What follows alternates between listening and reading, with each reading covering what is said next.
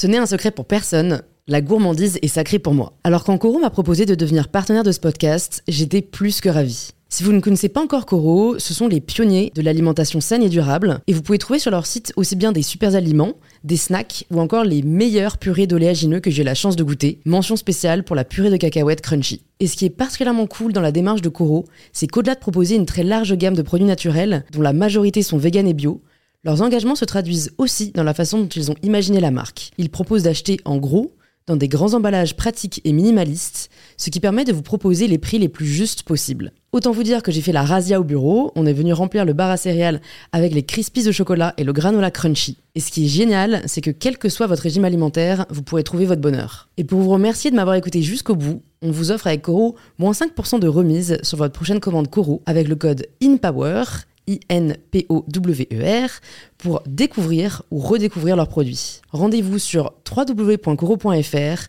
et surtout, régalez-vous.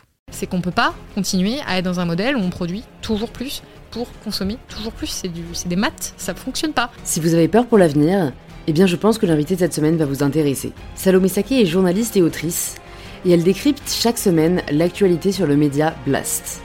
Et moi, mon rôle de journaliste, c'est pas de dire ça, c'est la solution, c'est de dire voilà les choix qui existent. T'as douté un moment euh, pendant toutes ces années? J'ai douté tout le temps. Qu'est-ce qui a fait que t'aies continué? Parce que je pense que j'ai vraiment ça dans la peau. Mais ce que j'ai aimé dans cette conversation avec Salomé, c'est qu'elle nous redonne de l'espoir. De l'espoir dans notre génération, dans sa capacité à se mobiliser et à faire bouger les choses. Ce que je vois, c'est quand même, il y a une volonté de faire bouger les choses. Il y a des gens qui se bougent, il y a des gens qui prennent conscience de ce qui se passe et qui ont envie d'agir.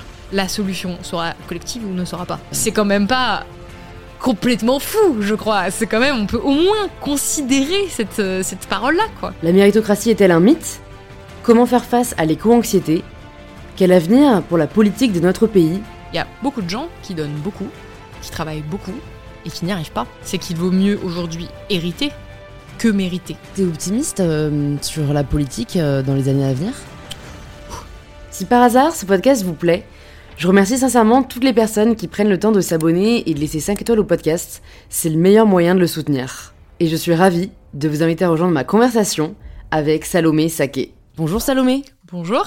Bienvenue sur InPower. Je suis très contente de t'accueillir. Euh, on va parler de pas mal de choses. On va parler de la jeunesse. On va parler de méritocratie. On va parler d'inégalité.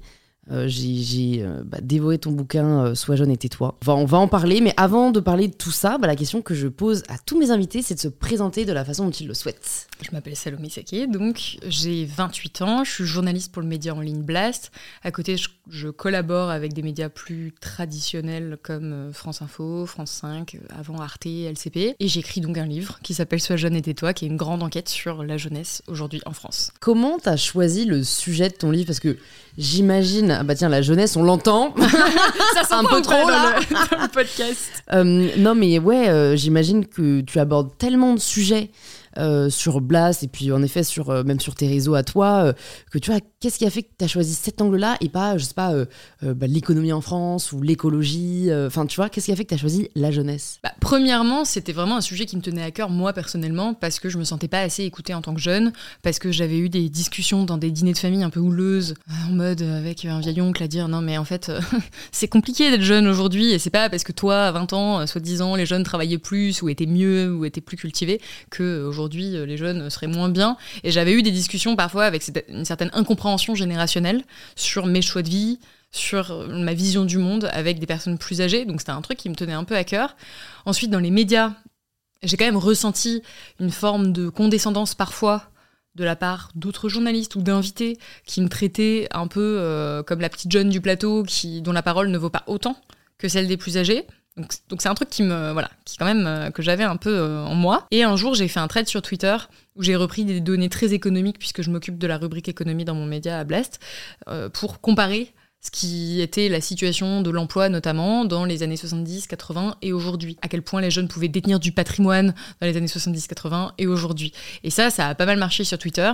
Et il y a une éditrice, Laure-Hélène Nakaoui, de Payot, qui m'a contactée et qui m'a dit « Hello, c'est très intéressant, est-ce que tu voudrais écrire un livre ?» Moi, je me plaignais qu'on n'écoutait pas assez les jeunes. Donc, je me suis dit, attends, what? Je Un livre.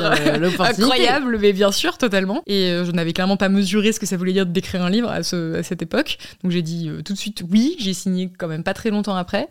Et après, je me suis lancée dans l'enquête. Et au début, l'idée que j'avais, c'était euh, plus une réponse aux plus âgés. Et en fait, rapidement, c'est devenu une enquête d'envergure quand même sur la jeunesse, sur ce que ça voulait dire que d'être jeune aujourd'hui, avec plein de thématiques qui allaient bien au-delà de l'économie, Mm. comme l'écologie, comme euh, le- la dépression, comme euh, les- le numérique, Mm. enfin tout ce qui pouvait traverser un petit peu les jeunes aujourd'hui. Mais ça s'est construit au fur et à mesure, et entre le moment où elle m'a contacté et le moment où le livre est sorti, il y a quand même eu deux ans. Mm. Donc euh, c'était pas, voilà, ça s'est pas fait en un claquement de doigts. Ça a été cette thématique, je pense aussi, parce qu'il n'y avait pas de livre équivalent. Moi, il y a plein de thématiques qui m'intéressent. Il y a déjà des gens qui ont écrit des livres là-dessus. Donc, ce que je fais, c'est que j'invite les gens qui ont écrit les livres sur les thématiques qui m'intéressent Mmh. et, et je les incorpore dans mon travail. Mais là, ce livre tel que moi je l'imaginais, j'avais pas d'équivalent. Donc c'est pour ça que je me suis dit, ok, ça, ça a une utilité, parce que je voulais pas écrire un livre pour euh, écrire juste Mm. un livre. Je me pose plusieurs questions par rapport à ça, mais déjà j'ai envie de, de- de rebondir sur ce que tu nous dis, euh, que en fait euh, parfois il y avait un conflit dans ton entourage par rapport à tes choix de vie. Tu penses à quoi en particulier? Bah, Le fait d'être journaliste. D'accord. Parce qu'au début, je voulais, j'osais même pas être journaliste. Parce que dans ma famille, euh, on m'a pas dit, euh, j'ai personne qui est dans ce milieu-là. Je viens d'un tout petit village en Ardèche, donc c'est pas un milieu journalistique euh, particulièrement. ouais. Voilà, c'est c'est même pas un milieu où moi on m'a particulièrement poussé à faire des études ou à aller en ville. Je l'ai fait déjà, c'était un c'était un, un choix euh, quand même. euh, voilà, des études supérieures. Je suis la seule de ma fratrie qui a fait ça. C'était déjà particulier, donc il s'agissait de faire des études pour ensuite trouver un métier où on gagne de l'argent. Et le journalisme, ça s'imposait pas comme ça. Et d'ailleurs, je me suis pas lancée tout de suite dans le journalisme parce que ça me paraissait inaccessible. Donc j'ai fait des sciences politiques et du droit. Je suis allée au bout des études et c'est vraiment euh, en ayant mon master de droit où j'ai fait bon, en fait, euh, je veux pas du tout faire ça. Et j'ai fait du, journalisme en hobby un peu à côté tout au long de mes études et je me suis lancée là-dedans. Et donc j'ai aussi obtenu un master 2 de journalisme. Et il y avait cette idée que bah, j'étais quand même, euh, enfin j'avais quand même des qualifications, j'avais Mhm. quand même fait beaucoup de stages, j'avais beaucoup beaucoup beaucoup travaillé déjà pendant mes études. Et ensuite quand je me suis lancée, je travaillais tout le temps. J'étais à la, ce qu'on appelle à la pige. Et moi je voulais absolument réussir là-dedans et j'étais prise à la télévision. Donc dans la, la, la vision qu'une partie de ma famille pouvait en avoir, c'était euh, bah, la télévision, t'es bien payé, t'as un bon poste. Et en fait, pas du tout. La réalité, c'est que j'étais payée à la journée pour faire des tâches quand même très ingrates. C'était pas forcément épanouissant. Et surtout, il y avait beaucoup de changements de dernière minute. C'est-à-dire, on t'appelle et on te dit, euh, OK, faut que tu sois là en rédaction dans, dans 4 heures. Et, on pro- et en fait, t'acceptes tout Mmh. au début parce que tu sais qu'il faut. Il y a une vraie dépendance en fait. Ah bah bien hein. sûr, déjà t'as peur de pas avoir assez de piges pour finir le mois, et ensuite t'as peur de- d'énerver ton employeur. Donc t'acceptes tout. Et donc le nombre de soirées que j'ai loupées, d'événements familiaux, de, tout ce qui touche à la vie sociale, au loisir, j'ai complètement arrêté, euh, je faisais beaucoup de théâtre, j'ai complètement arrêté le théâtre, je me suis dédiée corps et âme à ce métier en gagnant très peu.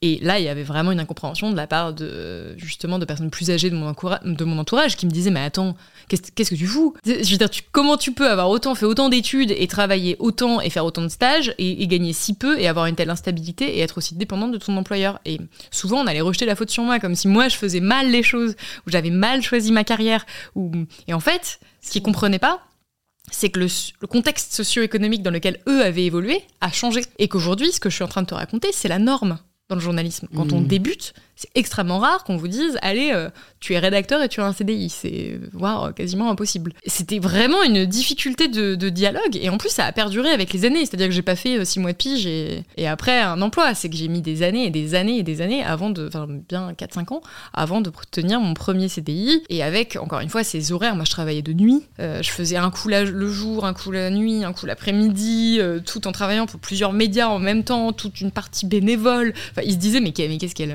qu'est-ce qu'elle Et en fait, moi, quand je parlais aux autres jeunes journalistes, bah, c'était normal pour nous, vu que tout le monde faisait ça. Mmh. Et quand je parlais aux personnes extérieures, euh, ils me- ils- parfois ils me citaient même des noms de grands journalistes d'il y a 40 ans. Et je disais, mais ça fonctionnait pas comme ça en fait à l'époque. Et ça, c'est mon cas individuel. Et en parlant autour de moi, je me suis rendu compte qu'il y avait plein de jeunes qui parfois avaient du mal à faire comprendre leur choix de carrière. Et aussi, dans mon cas, c'était l'idée de faire un métier utile. L'idée de faire un métier qui avait du sens et de pas rester dans d'autres professions qui auraient pu être plus rémunératrices, peut-être plus stables, Mm. mais qui pour moi n'avaient pas de sens et ne m'animaient pas. Et ça, pareil, c'était un, c'était un facteur d'inquiétude dans ma famille. Mais qu'est-ce que, qu'est-ce que tu fais de ta vie Euh, Tu vas continuer comme ça longtemps, euh, à la pige, euh, à être super mal payé euh, c'est, Ça n'a pas de sens. Et, et là, je pense aussi qu'il y a une fracture générationnelle parfois de ce Hmm. côté. T'as douté un moment euh, pendant toutes ces années où Tout t'étais dans le labeur euh, Et j'ai douté tout le temps. Qu'est-ce qui a fait que t'aies continué? Parce que je pense que j'ai vraiment ça dans la peau. C'est vraiment euh, ma, c'est, une passion qui me traverse et me, et parfois me, me prend un peu trop d'énergie d'ailleurs. J'ai du mal même à mettre de l'énergie dans autre chose parce que c'est une, c'est vraiment, euh, j'adore ça depuis petite, même Mhm. l'enfance. J'étais, j'étais, j'avais déjà une fascination pour les journalistes. C'est le métier qui m'a toujours fait rêver et je ne me vois pas faire autre chose en fait Hmm. aujourd'hui et hum, j'espérais pendant toutes ces années que ça marche que je puisse enfin faire ce que je voulais mais je passais quand même des entretiens d'embauche à côté pour des métiers qui n'avaient rien à voir Au cas où, quoi. au cas où parce que Mm. c'était quand même en fait c'est stressant ce statut de la pige il est stressant il... alors parfois il n'est pas subi par les journalistes il est parfois choisi mais surtout quand on débute, c'est stressant parce qu'on n'a pas non plus euh, 12 000 employeurs. Et on veut réussir, mais en même temps, parfois, on aimerait bien avoir des vacances et, Ouais.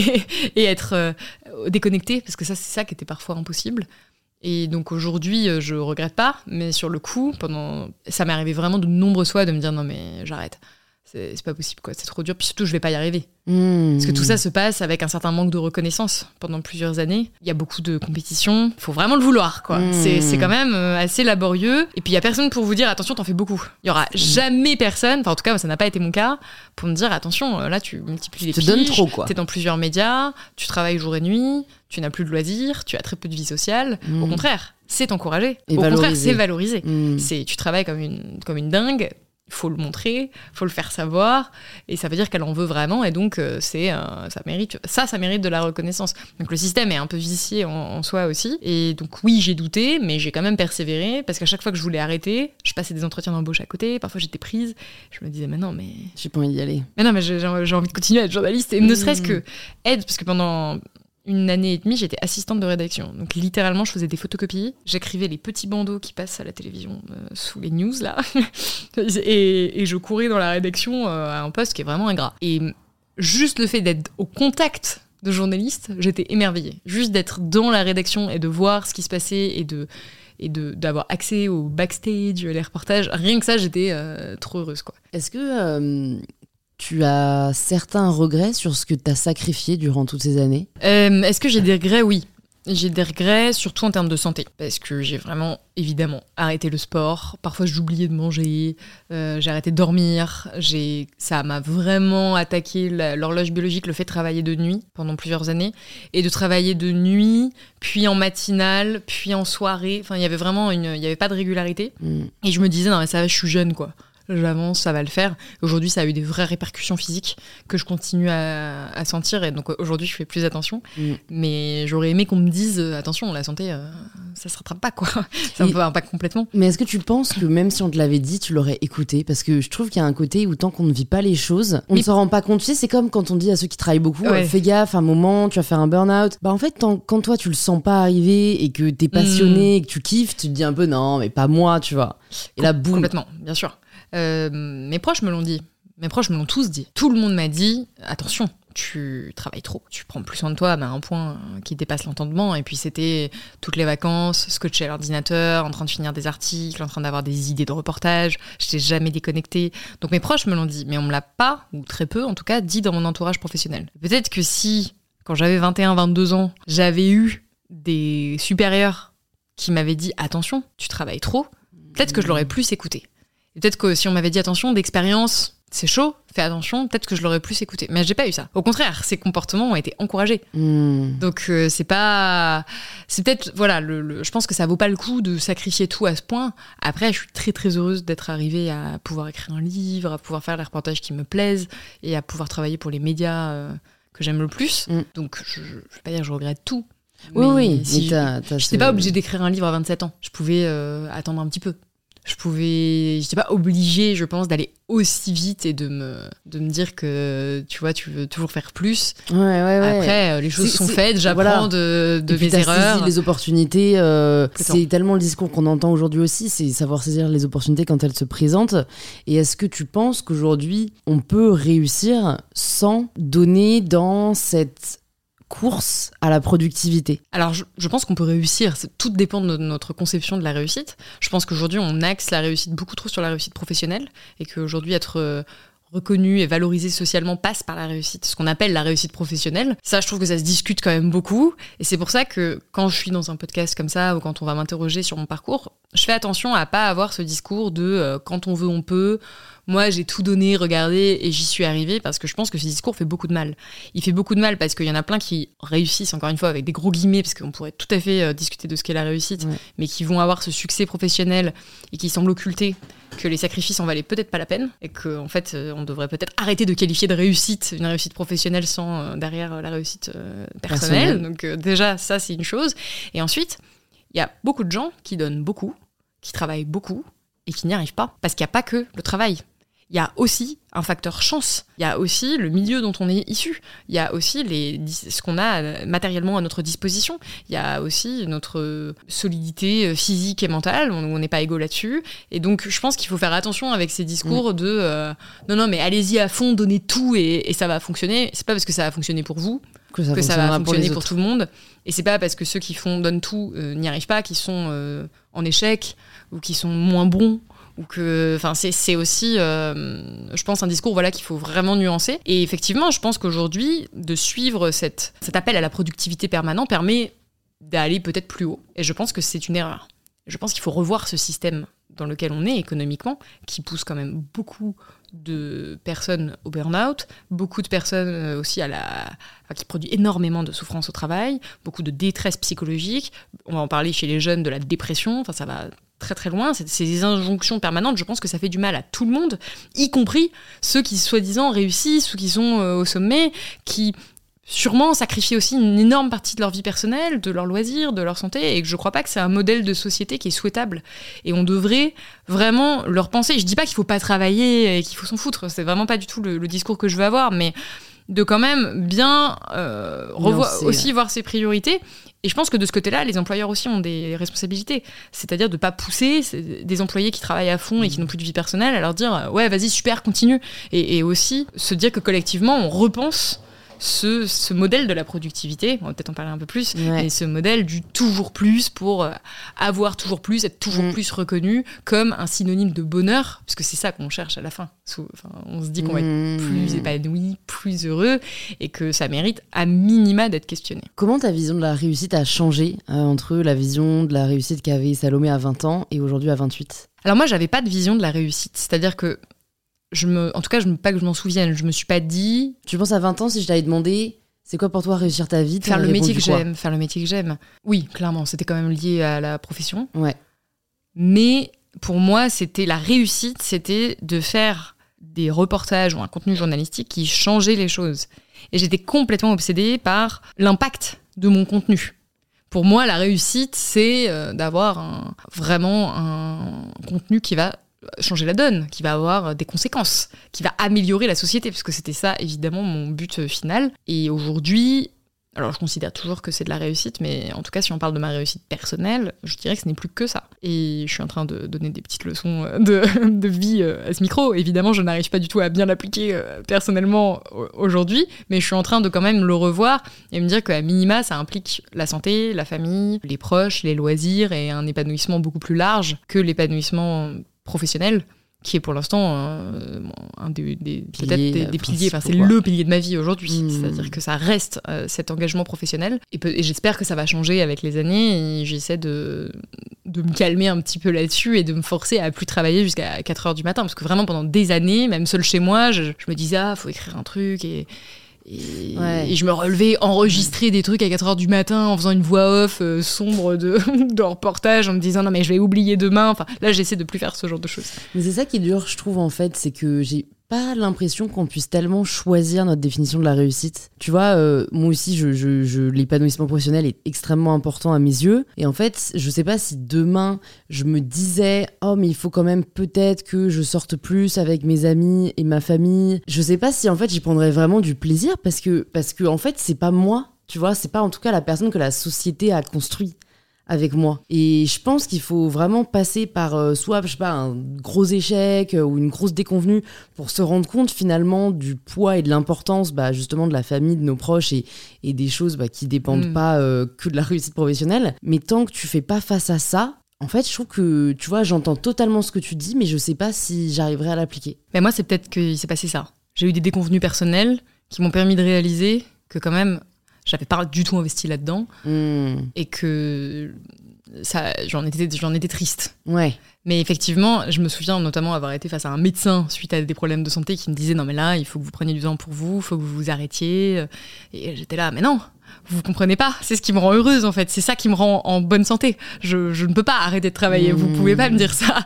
J'étais euh, pendant, d'ailleurs, peut-être pendant des années, on m'a prescrit des arrêts de travail régulièrement. Mais alors, euh, je à les cause de prenais quoi pas. On te dit Oh, des de divers, oh non, non, divers problèmes de santé, euh, vraiment qui se, du problème de rein, euh, enfin qui se sont parfois déclarés, mais auxquels j'ai pas fait attention, parce que je me disais, bah, j'ai eu un Covid notamment assez, euh, Vénère. assez costaud, et je suis retournée direct travailler, alors que j'avais vraiment des, encore des symptômes, et j'avais encore des conséquences de ce Covid.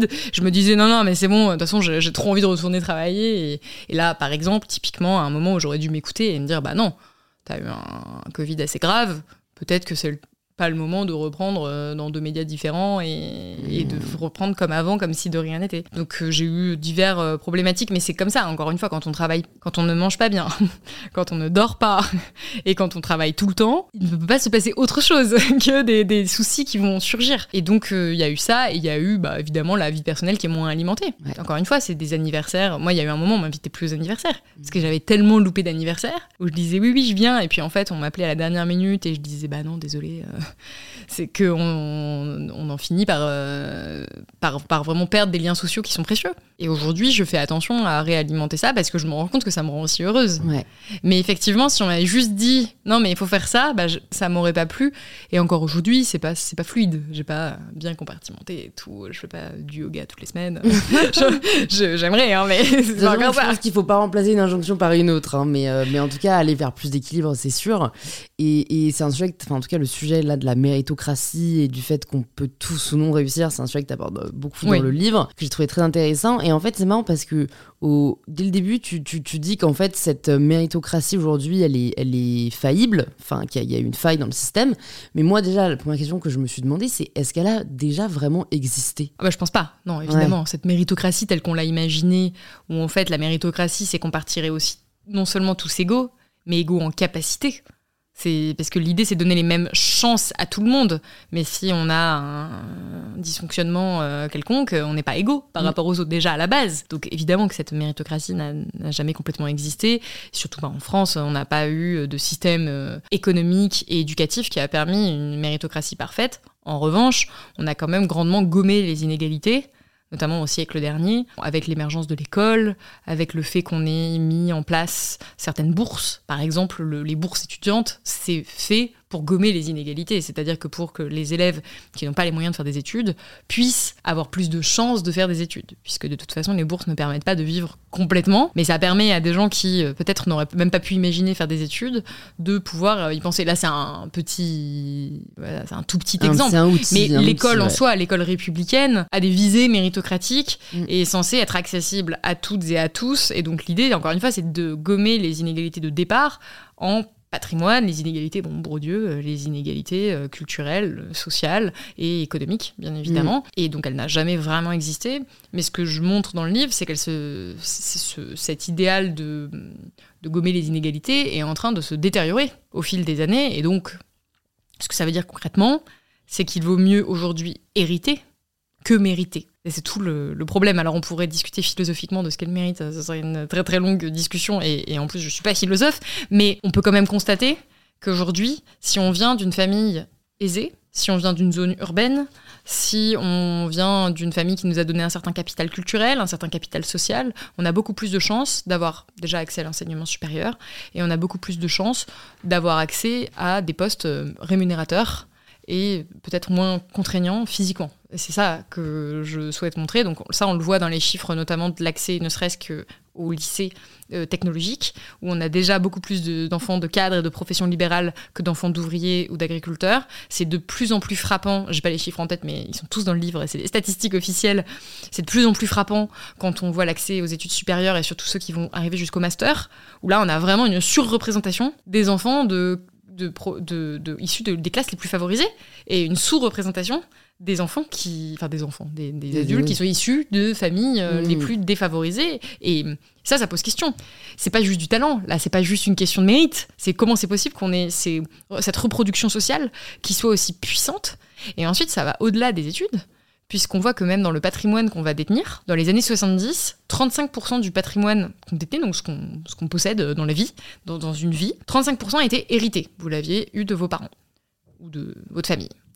Aujourd'hui, c'est 60%. Donc en fait, vous voudriez même travailler euh, autant que vous le voulez, et autant que vous le pouvez, et vous donner à fond, vous pouvez pas compenser ceux avec quoi les héritiers arrivent dans la vie, qui eux par contre ils ont rien fait pour ça. Et ça, c'est ce qu'on appelle la concentration du patrimoine, et ça s'accentue au fur et à mesure des années. Les, économistes l'ont extrêmement bien documenté, notamment dans un rapport du Conseil d'analyse économique qui met en garde contre le retour d'une société d'héritiers. C'est en fait, on revient aux fondamentaux. C'est l'idée qu'on on, réussit dans la vie grâce à ce dont on a été et pas grâce à ce qu'on a mérité. Et c'est un gros problème. Quelle serait la solution face à ça? Alors, moi, je propose pas de solution parce que je suis pas économiste et c'est pas mon métier, mais il y a beaucoup d'économistes qui planchent sur ces questions justement et qui se, euh, qui réfléchissent à comment on pourrait gommer ces inégalités. La première des solutions, bien évidemment, c'est d'investir dans le système éducatif, de produire un système éducatif qui permette de donner les mêmes chances à tous, c'est-à-dire un enseignement de qualité, dans de bonnes conditions, avec des professeurs bien rémunérés, dans des locaux euh, qui fonctionnent. Aujourd'hui, on voit que c'est pas du tout le cas. De donner euh, des dotations importantes aux territoires qui sont les plus défavorisés, puisque c'est encore une fois aujourd'hui, euh, la vie n'est pas la même selon que vous venez d'un lycée euh, défavorisé de banlieue euh, où il y a de nombreuses disparités économiques ou que vous veniez d'un lycée dans le 16e arrondissement de Paris. C'est vraiment pas le même enseignement, c'est pas les mêmes conditions en tout cas d'enseignement et conditions de travail. Donc déjà investir évidemment dans l'enseignement de manière générale, enfin dans l'éducatif. Et ensuite, sur la question de l'héritage, je parlais de la concentration de patrimoine. Il y a des économistes, alors ils sont pas tous euh, d'accord là-dessus, mais globalement ils sont d'accord sur le fait qu'il y a une concentration du patrimoine. Mais sur les solutions, il y a quelqu'un comme Thomas Piketty qui, par mm. exemple, propose de plus taxer l'héritage, parce qu'en fait, c'est une grande idée reçue qu'on peut avoir, c'est que l'héritage serait beaucoup taxé en France. En réalité, c'est pas du tout le cas. C'est beaucoup plus complexe que ça. J'avais fait une vidéo entière à Blast euh, justement pour euh, pour l'expliquer, où on pourrait beaucoup plus taxer, euh, on pourrait beaucoup, plus taxer l'héritage pour le redistribuer. Parce qu'aujourd'hui, il faut rappeler que la moitié des Français n'hériteront de presque rien dans leur vie. Donc, il y en a qui partent avec des gros gros patrimoine économique. Et il y en a qui partent avec quasiment rien. Et cela non seulement ils partent avec presque rien mais en plus ils ont beaucoup plus de difficultés que les autres à le rattraper. C'est à dire que même en travaillant bah, ils ont plus de difficultés à accéder à l'enseignement supérieur aux professions rémunératrices. Donc en fait c'est un, cercle vicieux c'est un cercle vicieux qui fait que les inégalités se reproduisent et qu'aujourd'hui il faut environ selon les chiffres de l'OCDE six générations pour sortir de la pauvreté donc ces inégalités, encore une fois, c'est pas qu'une question de volonté. Bien sûr qu'il y a de la volonté dans l'histoire, mais c'est pas du tout que ça.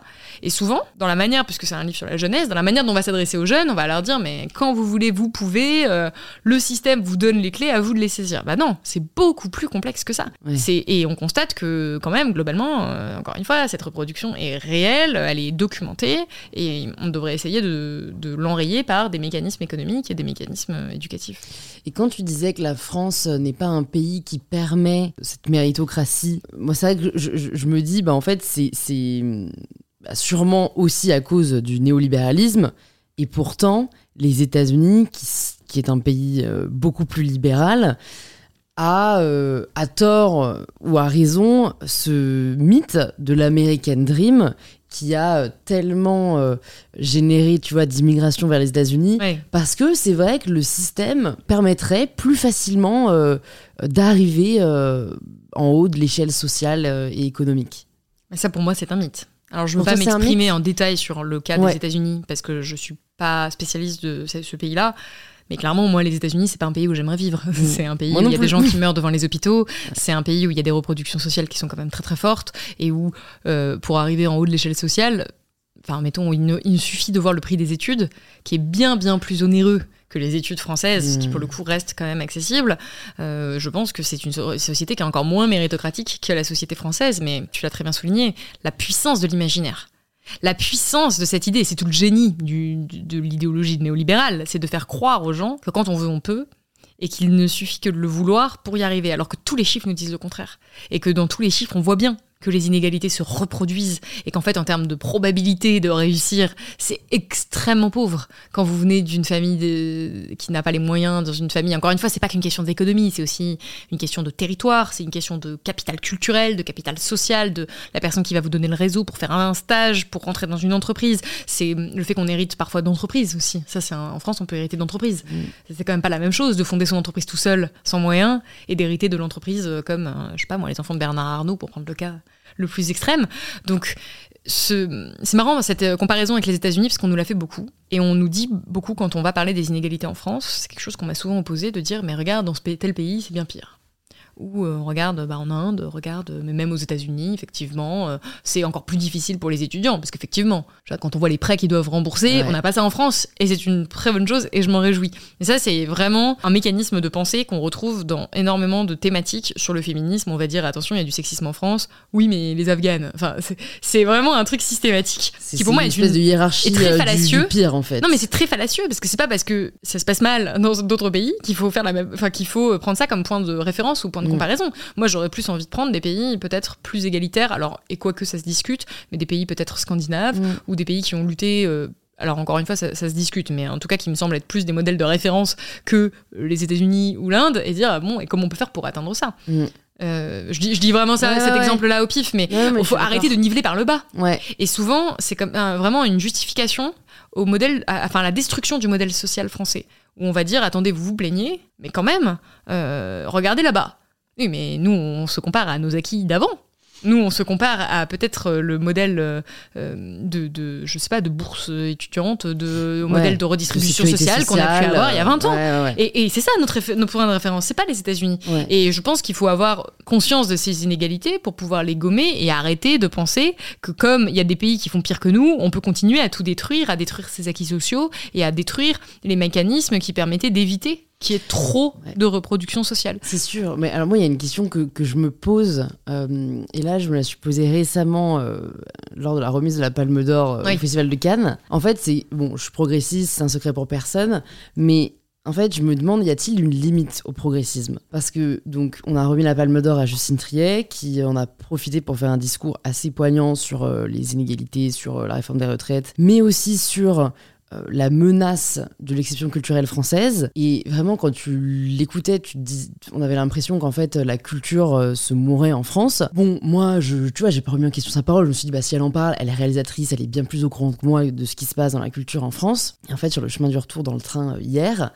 la personne avec qui j'étais me montre un post LinkedIn en fait d'un mec qui dit donc on a Justine Triet qui monte sur la scène la plus regardée dans, dans le cinéma international qui euh, crache à la gueule de la culture française et qui, bon, met en garde potentiellement sur voilà la, hum, chute potentielle de l'exception culturelle. Et il met, et voici ce que Justine Triet a touché pour réaliser son film. Et t'as genre 900 000 euros euh, de France Télévisions fonds publics, 300 000 euros de telle région fonds publics, euh, tant d'un autre fonds public et un million de Bolloré. Et en fait, tu vois, c'est là où je me dis, putain, en fait, on peut pas juste tout le temps dire euh, on a besoin de plus, on a besoin de plus, on a besoin de plus. Genre en vrai en France on fait déjà tellement pour la culture. Alors oui, euh, c'est bien de toujours le remettre en question, mais en fait, moi, c'est la limite que je vois parfois au discours progressiste, c'est de se dire, bah oui, bah bien sûr qu'on aimerait donner 3 milliards à, tout le monde et à chaque ministère, mais en attendant, on fait déjà beaucoup. Est-ce que euh, il faut vraiment qu'on fasse plus, tu vois? Alors, je suis pas experte des questions économiques culturelles, donc je ne pourrais pas m'exprimer dessus avec précision.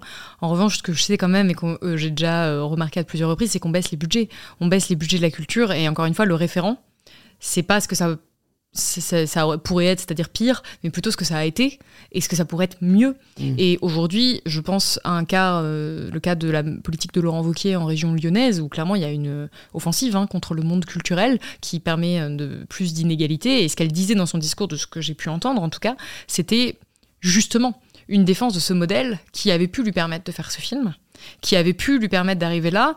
Et à titre personnel, je trouve ça plutôt courageux. Quand tu fais partie des privilégiés, d'oser défendre ceux qui n'ont pas. Ah oui, Parce que ce à quoi elle fait référence, ouais, ouais. c'est aussi ceux qui font des petits films, c'est aussi justement à dénoncer la logique de la rentabilité. Aujourd'hui, la- si la scène française en termes de cinéma est aussi puissante et reconnue dans le monde, c'est aussi parce qu'on a permis de le subventionner et de faire ces films ben, qui n'auront pas été rentables, ces films qui n'auront pas marché, mais qui auront permis à des artistes de s'exprimer d'exprimer leur créativité sans une logique derrière financière.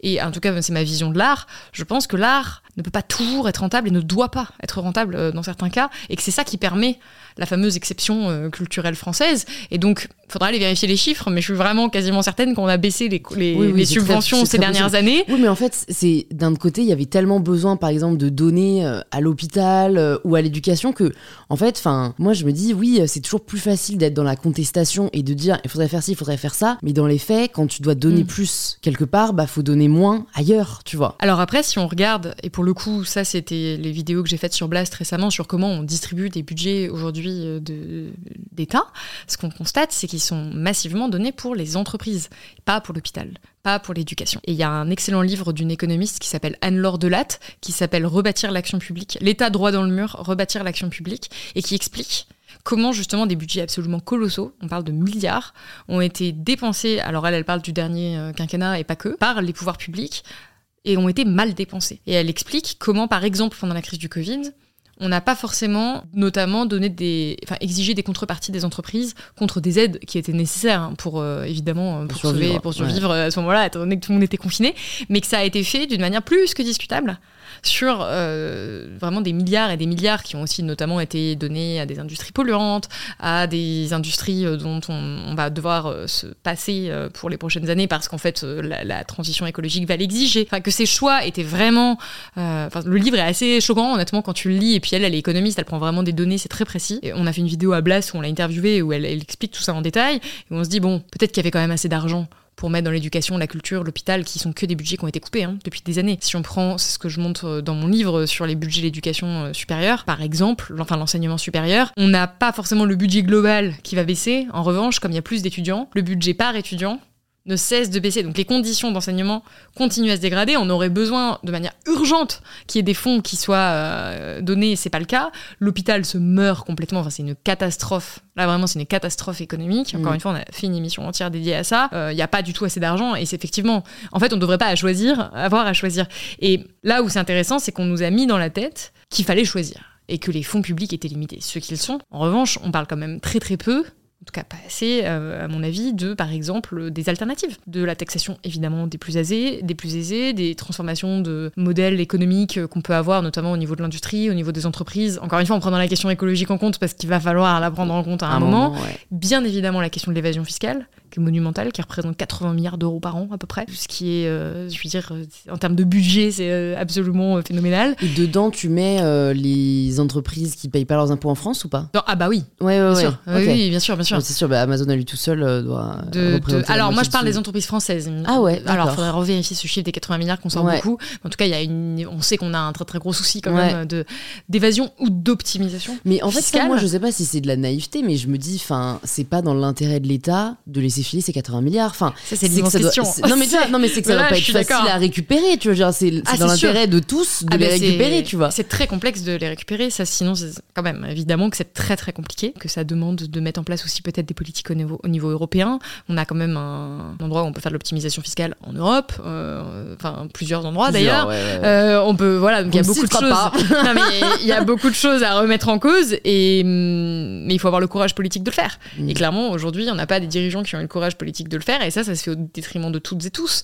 Et de manière générale moi ce que je déplore parce que ma spécialité c'est quand même l'économie et ce que je déplore c'est le fait qu'on nous présente souvent le fait de devoir faire des économies sur un dispositif d'intérêt public je pense à l'éducation la culture tout ce qui profite à la- au plus grand nombre comme étant une nécessité première et un- on n'aurait pas d'autres alternatives. C'est le fameux there is no alternative de Margaret Thatcher. Comme si c'était la seule solution cette espèce de, de sobriété euh, pour le coup euh, imposée à ce enfin c'est même dans le mot est mal choisi plutôt de la La- l'austérité Ouais, de l'austérité. l'austérité finalement euh, sur ces sur ces domaines-là comme si c'était la seule solution. On peut prendre le domaine des retraites puisque la réforme des retraites ça a été un voilà le grand débat de ces dernières euh, de ces derniers mois où on nous disait bon bah voilà on a on va avoir un problème on va pas avoir assez d'argent dans les caisses donc il faut reculer l'âge de la retraite c'est la seule solution. En réalité les économistes proposent d'autres solutions d'autres manières. En fait, il faut faire des choix collectifs. L'économie, ce n'est que ça. Ce n'est que de la politique. Ce ne sont que des choix qu'on fait Mm. sur comment on répartit les richesses et comment on produit des richesses. C'est vraiment ça. Et donc, la question des retraites, par exemple, au lieu de nous dire il y a que ça comme solution, on pourrait nous dire oui, a ça comme solution de effectivement repousser l'âge de la retraite. Mais il y a aussi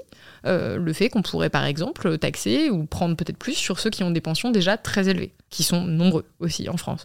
On pourrait aussi se dire qu'on va taxer davantage les entreprises pour financer, euh, enfin, il y avait notamment une cotisation sociale qui avait été enlevée par Macron lui-même pour euh, payer ces, retraites-là. Enfin, en fait, il y a plein de choix. Et moi, mon rôle de journaliste, c'est pas de dire ça, c'est la solution, c'est de dire voilà les choix qui existent. Et voilà les choix que proposent euh, les économistes qui sont pas d'accord entre eux, parce qu'en plus, le principe, c'est qu'il y a une diversité d'opinions. Et souvent, moi, je déplore qu'on ait que une vision, et là, le cas de la Palme d'Or, il y a eu vraiment une levée de bouclier pour dire, mais si euh, la culture est largement assez financée, de quoi elle se plaint, c'est extrêmement ingrat. Moi, j'ai trouvé ça, en tout cas à titre personnel, plutôt courageux de sa part, d'utiliser cette tribune, alors qu'elle n'avait que des coups à prendre. Franchement, elle n'avait que des coups à prendre Non, mais avec c'est ça. sûr, moi je trouve ça. euh, c'est de ma- se dire, je défends- hein, euh, je c'est- défends quel- des, des valeurs qui me sont chères parce que J'ai cette de position de pouvoir. Ouais. Et moi, ce que je déplore, c'est que souvent les gens qui ont les clés en main parce qu'ils profitent aussi de ce système comme elle, elle a, entre guillemets, euh, bénéficié de ce système. Euh, On pourrait se dire, elle pourrait se dire, bon, bah, je suis là, c'est bon, moi j'ai fait mon film, j'ai une palme d'or, je suis, je suis cool, je vais, je vais la prendre tranquille. Bah non.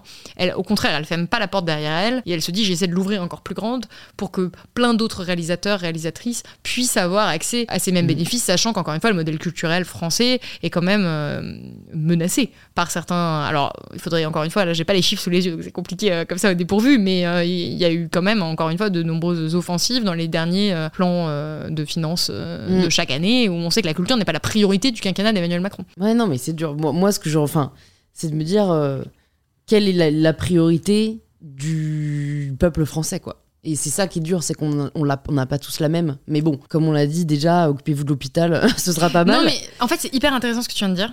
Parce que pour savoir quelles sont nos priorités, il faut savoir quels sont nos choix. Et souvent, on a tendance à nous présenter, notamment dans les médias, qu'un seul choix. Si je le disais, c'est soit la dette, soit euh, la coupe dans les budgets publics. En gros, c'est ça. Et les aides sociales, et la redistribution. Et c'est un peu les deux, euh, c'est très binaire. Alors qu'en réalité, encore une fois, il y a une panoplie d'alternatives qui existent et sur lesquelles on doit être informé et avoir un débat démocratique. Mm. Et se dire, voilà, voilà tout ce qui existe. Effectivement, c'est un choix. Si on veut couper dans la culture et que collectivement on fait le choix de couper dans la culture parce que euh, on estime que c'est la priorité, très bien. Mais aujourd'hui, je pense qu'il y a plein de comment gens. Tu le fais par référendum, tu le fais par euh, Bah déjà, convention citoyenne. Enfin, tu vois, c'est ça qui est compliqué Alors effectivement, ça pose des questions euh, démocratiques plus larges, mais déjà, ne serait-ce que connaître les programmes, des- dans- dans- si on reste dans le cadre du système démocratique tel qu'il existe, ne serait-ce que bien connaître les programmes des candidats et des Mhm. candidates et savoir qu'ils le font alors qu'ils ont d'autres alternatives. Et souvent, c'est quand même un grand discours libéral de dire non, non, mais on fait ça parce qu'il n'y a pas d'autre choix. Et nous, on est le discours de la raison, du pragmatisme. C'est quelque chose qui est beaucoup utilisé par les partis euh, conservateurs et libéraux. De dire, voilà, on le fait, mais c'est des choix durs. Ça a été très utilisé, euh, une rhétorique très macroniste, de dire c'est des choix difficiles, mais on le fait parce qu'on n'a pas le choix. Bon, si, il y a des choix, c'est un choix que vous avez fait, il est parfaitement entendable, mais il faut être honnête sur le fait qu'il y a d'autres choix. Et encore une fois, je pense que beaucoup de gens n'ont pas conscience du fait qu'il y a d'autres possibilités. C'est comme sur la crise écologique, on dit on n'a pas le choix, il faut continuer à détruire la planète, euh, il faut continuer à consommer autant. Non, non, c'est une, c'est une voie qu'on choisit parmi beaucoup d'autres. Bah là, c'est plutôt l'inverse, j'ai envie de dire. C'est on n'a pas le choix, la planète se meurt. Oui, oui. mais pour une fois, tu vois, c'est. Mais non, mais on peut choisir de tous. euh, Sans- on peut choisir de inhabitable. euh, On d'attendre la fin de la civilisation humaine. hein, on peut sûr. non mais on peut choisir de vivre sur une planète qui va être inhabitable, en tout cas partiellement inhabitable selon les rapports du GIEC, mais il faut savoir que c'est un choix qui n'est pas du tout euh, une fatalité. Mhm. Et qu'on aurait pu totalement faire autrement. Si collectivement on décide que si, si, enfin, la limite, ça se discute. Mais je pense que les trois quarts des gens ne, savent pas que c'est contre, enfin, que c'est ça qu'ils sont en train de choisir Bah, je pense qu'ils démocratiquement. je pense qu'ils savent, mais qu'ils ne veulent pas le comprendre. Et que la plupart d'entre nous, on est dans une forme de déni. Et tu le dis dans ton livre, euh, qui, qui, en fait, ce qui est terrible, c'est que c'est à la fois la crise écologique extrêmement rapide à l'échelle de. Je vais dire de l'humanité, mais non, mais de l'histoire de la planète. Mais que c'est très long sur nous, l'échelle humaine. Ouais, carrément. C'est Et donc, euh, et donc, on, enfin, tu vois, moi la première, et je sais que je sais que je suis pas du tout parfaite, et euh, je fais de mon, enfin, je fais de mon mieux. Je sais pas, en tout cas, je fais ce que j'ai envie de faire, et je pourrais faire beaucoup plus. Mais je pense qu'il y a une forme de, j'ai, j'ai, j'ai- tu sais, c'est, enfin, c'est presque de l'égoïsme en fait. hein. c'est presque de la charge mentale que j'ai pas envie de m'infliger, euh, de me dire genre. Je, je veux pas m'interdire de prendre l'avion à vie, je, alors que je sais que c'est ce que je devrais faire. Enfin, tu vois, c'est, je pense, une question de Mm. euh, tant qu'on a le privilège de fermer Oui. les yeux, on le fait. Et ça n'empêche que. on- Enfin, tu vois, je m'habille qu'en seconde main, etc. Enfin, donc euh, voilà, je fais ce que je peux, mais en tout cas, j'ai conscience du fait que ça se trouve dans 10 ans, je me mordrai les doigts en me disant, mais en fait, j'aurais dû faire beaucoup plus, tu vois. Après, là, tu soulignes le fait que c'est l'action individuelle et l'action collective, et que effectivement, le fait de faire juste soi ces petits gestes, c'est fondamental, mais ça suffira probablement. Enfin, ça, ça ne suffira pas. Et donc, parfois, c'est très vertigineux cette question écologique. Et là, on rentre dans des dimensions beaucoup plus larges. Je renvoie à un essai qui a, écrit par Camille, qui a été écrit par Camille Etienne que tu avais reçu, Ouais. euh, qui s'appelle euh, euh, Pour un soulèvement écologique. qui vient de sortir, là. Et absolument, Ouais, où elle parle de cette impuissance et de ce sentiment où il y a beaucoup de gens qui n'agissent pas. Et moi, c'est quelque chose que j'ai retrouvé dans mon enquête sur la jeunesse, où il y a beaucoup de jeunes, la majeure partie des jeunes, qui sont inquiets par le dérèglement climatique. Ça, ça suscite de l'angoisse, de l'anxiété. Il y a un jeune sur deux à travers le monde qui est atteint d'éco-anxiété, selon l'étude de The Lancet. Donc c'est un vrai phénomène. Pour autant, ils vont pas forcément profondément transformer leur mode de vie ou complètement euh, tout changer parce qu'ils ont l'impression que ça ne sert à rien et que de toute façon c'est foutu. Et c'est là je trouve que c'est la puissance de l'idéologie néolibérale. J'emploie ces mots à dessein, ça peut paraître un peu parfois politique comme terme, mais c'est une réalité. C'est qu'on a beaucoup plus de capacité à envisager la fin du monde, parce que c'est en tout cas la fin d'un monde, du monde tel qu'on le connaît, plutôt que la fin du système productiviste dans lequel on vit avec nos modes de vie. C'est quand même fou de se dire que ça, c'est plus, po- plus possible que ça advienne, que, donc c'est-à-dire, euh, quand on parle de planète à plus 2, plus 3, plus 4 degrés, il faut savoir euh, ce que ça implique. hein. C'est des problèmes d'accès à l'eau, à la nourriture, au transport, au logement, à la sécurité, à des choses extrêmement élémentaires. Tout ce qui fait qu'on est là autour de cette euh, table, l'accès à l'énergie, l'accès aux matières premières, tout ça est menacé, hein, euh, et à très très court terme. On le sait, ça a été répété, mais on se dit qu'on préfère continuer parce que ça paraît, cette machine paraît complètement inarrêtable. Et moi, tout mon travail de journaliste, c'est d'essayer de donner la voix à ceux qui imaginent les alternatives. Et je trouve qu'on leur donne pas assez la voix parce qu'ils sont nombreux et nombreuses. Il y a des ingénieurs, il y a des scientifiques, il y a des experts, des économistes qui théorisent d'autres modèles, qui essaient de penser justement cette euh, société autre. Et encore une fois, leur modèle existe. Il y a des livres entiers là-dessus. Enfin, moi, c'est vraiment, je suis qu'une humble euh, transmetteuse, je sais pas comment on dit ça, mais de, de Porte-parole. non, même pas porte-parole. J'essaie de leur donner, pour le coup, Mm. de, de, de, de, de donner, de leur donner la parole et de voir les alternatives qui existent et d'essayer de les donner à, à comprendre le, le plus clairement possible aux gens. Mais enfin, c'est une question. Mais je crois qu'on l'a- mais je crois qu'on l'avait un peu abordé avec euh, avec Camille. euh, mais comment on pourrait demain sortir du capitalisme? Bah là, c'est une très très vaste question, mais la, la réponse simple à ça, c'est pas juste euh, comme ça sortir du capitalisme, c'est revoir complètement notre organisation collective pour consommer moins, produire moins et consommer moins et mieux et produire moins et mieux avec des outils différents et avec des dépendances différentes, Ben, notamment la dépendance aux énergies fossiles, la dépendance à certains pays. Et ça ne pourra pas passer par autre chose à un moment qu'une forme de sobriété. Quand je dis sobriété, c'est le moins. C'est-à-dire qu'on on ne pourra pas, c'est impossible, prendre l'avion euh, tous euh, quatre fois euh, par an, c'est pas possible. Ça ne rentre pas dans les limites planétaires et c'est techniquement impossible. On ne pourra pas continuer à construire certaines habitations dans le sud de la France comme si de rien n'était, alors que le premier risque en France, c'est le risque inondation.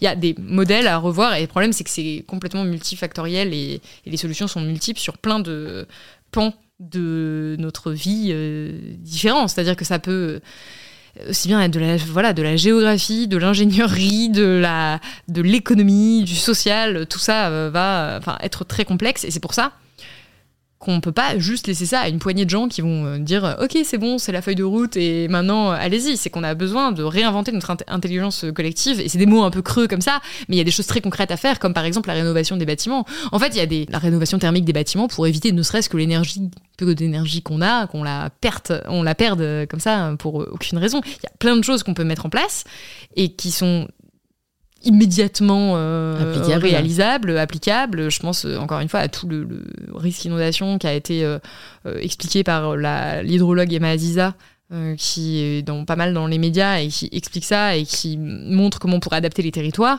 et qui, encore une fois, il y a plein d'experts qui expliquent comment on va pouvoir faire face aux différentes questions. Sur la question de l'énergie, moi je suis pas du tout, euh, par exemple, une experte, mais il y a beaucoup d'ingénieurs là qui, et, de, et de scientifiques qui disent qu'il va falloir euh, quand même changer le modèle d'approvisionnement en énergie, quoi. Ça va pas être possible de continuer comme ça. Et faut, comment dire, se- encourager les gens qui euh, ont ces initiatives-là au lieu de leur taper dessus et de dire mais vous êtes fous, vous êtes des Khmer verts. Et aujourd'hui, le problème, c'est qu'on n'a pas ce débat. C'est qu'on n'est même pas en train d'avoir le débat avec les limites. C'est-à-dire que le, le débat, pour moi, doit être euh, basé sur les limites planétaires. C'est-à-dire, ok, on va pouvoir faire tant d'émissions de CO2, on va pouvoir faire tant, enfin les objectifs, euh, voilà, euh, c'est 5 tonnes par habitant, 2 tonnes par habitant, comment on fait pour respecter ça Il va y avoir tant d'inondations à peu près, voilà, je parle des inondations parce que on parlait de ça récemment en devenir, il va y avoir tant d'inondations à tels endroits, on va avoir tel problème de, notamment de redistribution de l'eau, on va avoir un problème de sécheresse. Comment on fait pour s'organiser pour gérer ça Il faut prendre les problèmes un par un et débattre de quel choix on fait. À qui on donne de l'eau? À qui est-ce qu'on donne en priorité euh, voilà, euh, aux hôpitaux? Est-ce qu'on interdit les piscines? Est-ce qu'on interdit les golfs? Euh, Comment on répartit ça? Le problème, c'est qu'aujourd'hui, on est en train encore de débattre de s'il va y avoir un problème de l'eau. Et c'est là où où on marche sur la tête vraiment sur les questions euh, écologiques. Et je pense qu'il y a un énorme euh, travail à faire du côté des journalistes. C'est qu'à un moment, il faut recadrer le débat. On ne peut pas mmh. repousser. Et c'est ce que me disait un climatologue qui s'appelle Christophe Cassou, que j'ai interviewé pour le livre, qui est un co-auteur du GIEC, qui disait on ne peut pas repousser. Les limites, c'est pas un tableau Excel, le climat, où on peut rajouter des petites colonnes parce que ça nous arrange. C'est, c'est un fait mm, scientifique on doit faire avec. C'est pas une opinion. C'est pas une opinion. C'est après, ce qui est là où c'est une opinion, encore une fois, c'est euh, qu'est-ce qu'on en fait. et là, moi, j'ai pas du tout de réponse. Ce que dit quand même le rapport du GIEC, c'est qu'on ne pourra pas avoir de transformation profonde sans justice sociale. C'est écrit dans le rapport. Donc, on ne pourra pas faire accepter à la majeure partie de la population euh, des transformations euh, énormes s'il n'y a pas une certaine justice. Si euh, d'où la question des jets privés euh, qui fait beaucoup de bruit, on pourrait se dire c'est un peu futile parce que ça représente pas tout les émissions de carbone, mais en fait si, parce que vous allez avoir moins envie de changer vos habitudes si vous voyez qu'il y en a qui continuent comme si de rien n'était à émettre 400 fois plus que vous. Et ça c'est un discours qu'on entend beaucoup, moi, enfin en tout cas chez les jeunes qui disaient mais attends pourquoi moi j'ai je vais arrêter d'acheter euh, ça qui me fait plaisir. Mm, mm, mm, Pourquoi je vais arrêter de prendre l'avion? Et encore, hein, il faut rappeler que un Français sur trois ne prend pas l'avion. Euh, enfin, c'est pas tout le monde. Hein. Mais pourquoi je vais arrêter de manger de la viande euh, Si l'agriculture, voilà, très autre gros sujet de transformation qu'on peut faire concrètement. C'est pourquoi moi j'arrêterai de changer ça si ça continue comme si de rien n'était pour certains. D'où l'importance de cette de cette justice sociale là et l'importance de s'y intéresser et de s'informer dessus. Et je te dis, moi je suis pas une experte de l'écologie tout ça. Moi j'ai juste compris à peu près, je crois, ce que m'ont dit des scientifiques sur les limites planétaires, j'en apprends tous les jours. C'est un sujet qui est ultra complexe, qui concerne tellement de domaines différents de la société que c'est pas euh, genre en fait il y a pas de truc genre on sort du capitalisme mais c'est bon c'est juste on va faire des choix qui vont être difficiles pour essayer de faire avec les limites qu'on a pour le vivre ensemble le mm. mieux possible. Parce que c'est ça le, le sujet. voilà le sujet final l'objectif quand même final je crois. T'es optimiste euh, sur la politique euh, dans les années à venir? Ça, c'est le, c'est le grand sujet. C'est difficile parce que de dire que je suis pessimiste, ça encourage à ne pas agir. Donc j'ai envie de dire que je suis optimiste, même si parfois la réalité politique me bah, pessimiste, donne accès à certains moments de, désespoir. Je dirais que là, c'est quand même pas hyper encourageant, en tout cas à l'échelle française. Je parle de la France parce que c'est ce que je connais le mieux. Euh, clairement, quand on a un président de la République qui nous dit qu'on va mettre une pause sur les normes environnementales européennes, comme si on pouvait mettre en pause le réchauffement climatique, ou qui euh, semble découvrir l'existence du réchauffement climatique, qui a dit qu'il aurait pu prévoir euh, le réchauffement climatique, ça, ça, peut sembler être des petites phrases, mais c'est très, très inquiétant dans la bouche d'un président quand on voit que la plupart des mesures écologiques, c'est même pas qu'elles sont insuffisantes, c'est qu'elles sont à ce stade, c'est quasiment insignifiant. C'est tellement en deçà de la nécessité de, la euh, nécessité de ce qu'il faudrait faire. Ça a été souligné par, euh, enfin, la France a été condamnée plusieurs fois pour inaction climatique. Ça a été souligné par le Haut Conseil pour le climat, qui, je le rappelle, est l'instance qui a été créée par le gouvernement lui-même pour regard, enfin pour surveiller ces politiques et le, Conseil pour le climat nous dit que c'est complètement insuffisant. Euh, enfin, on, a à peu près tous les voyants sont au rouge en fait aujourd'hui. Et pourtant, il persiste dans cette politique-là, dans une politique économique aussi qui ne fait qu'augmenter les inégalités. Et ça, encore une fois, c'est pas euh, mon opinion euh, vague comme ça. On a plusieurs chiffres, plusieurs études qui nous montrent ça, notamment la concentration de patrimoine. On est toujours sur cette question-là. C'est-à-dire qu'on va souvent vous sortir les chiffres de salaire on va vous dire euh, non, non, mais regardez, les salaires, euh, les inégalités n'augmentent pas tant que ça, mais en fait, les inégalités qui sont les plus frappantes, c'est les inégalités de patrimoine. C'est euh, aujourd'hui le fait qu'une petite partie de la population française possède autant que la moitié de la population française et que ça s'accentue et que ça se transmette. Et ça, c'est un problème. Encore une fois, plus on a d'inégalités sociales, moins ça va être facile de faire accepter ces changements dont on a besoin en termes de, de modèle économique. Donc, moi, à titre personnel, je suis assez dépité par la politique du gouvernement, par le paysage politique actuel. Bon là après on rentre sur de l'opinion personnelle, mais euh, euh, je pense pas du tout que l'extrême droite soit la solution à nos problèmes. C'est pas ça qui me fait peur sur 2027, tu vois. Oui, mais en fait on a un, moment, on a un gouvernement qui n'a fait que encourager la montée de l'extrême droite. depuis des années, depuis en tout cas Emmanuel Macron, depuis l'acquis au pouvoir, en nommant un ministre comme Gérald Darmanin, Darmanin, en ayant Gérald Darmanin qui va qualifier la politique de Marine Le Pen de molle sur euh, la question de la religion, euh, enfin qui, je veux dire, on marche complètement euh, sur la tête. Donc effectivement, ce paysage politique-là me donne parfois peu d'espoir. Je pense que c'est quand même, voilà, c'est assez complexe. En revanche, je crois que la population française, à un moment, peut exiger des hommes et des femmes politiques qui soient à la hauteur des enjeux. Et que c'est possible d'avoir une forme de... Oui, de, alors, Camille Etienne, elle parle de soulèvement écologique, mais c'est euh, une forme de prise de conscience, en tout cas, d'exigence, peut-être de désobéissance civile, en tout cas de mouvements qui seraient peut-être pacifiques et qui permettrait d'exiger autre chose. Et ça, je constate qu'il y a quand même de plus en plus d'associations qui se créent, de collectifs, euh, de, d'initiatives citoyennes, de gens qui soit décident de carrément vivre autrement. Et ça, je le documente dans le livre. Il y a aussi des jeunes qui décident de tout quitter et de plus participer à ce système et d'aller élever des chèvres dans le Larzac ou de vivre en collectivité ou d'inventer d'autres modes de vie qui soient plus respectueux de la nature. Même s'ils le font dans leur coin, moi, je trouve que c'est déjà intéressant. Mm. C'est-à-dire, est-ce que c'est pas une forme de résistance? À ce stade Est-ce que est-ce que c'est peut-être ça la solution? Je pense que de toute façon, il y a à réinventer de ce côté-là. Il y a des mouvements, on l'a vu là, notamment contre l'Assemblée générale de Total Energy il y a quelques jours.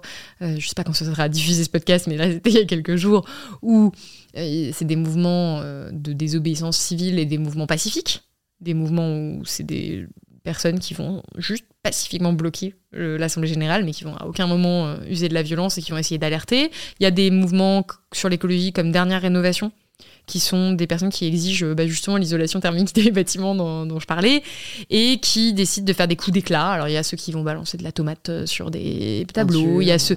Aujourd'hui, il n'y a aucune étude qui nous permet de dire que ça c'est plus efficace ou moins efficace. En fait, on ne peut pas juger. Ce que je vois, c'est quand même il y a une volonté de faire bouger les choses.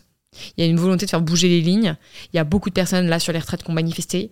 Il y a beaucoup de personnes, et peut-être même de plus en plus, qui manifestent sur les questions climatiques. Il y a des gens qui se bougent, il y a des gens qui prennent conscience de ce qui se passe et qui ont envie d'agir.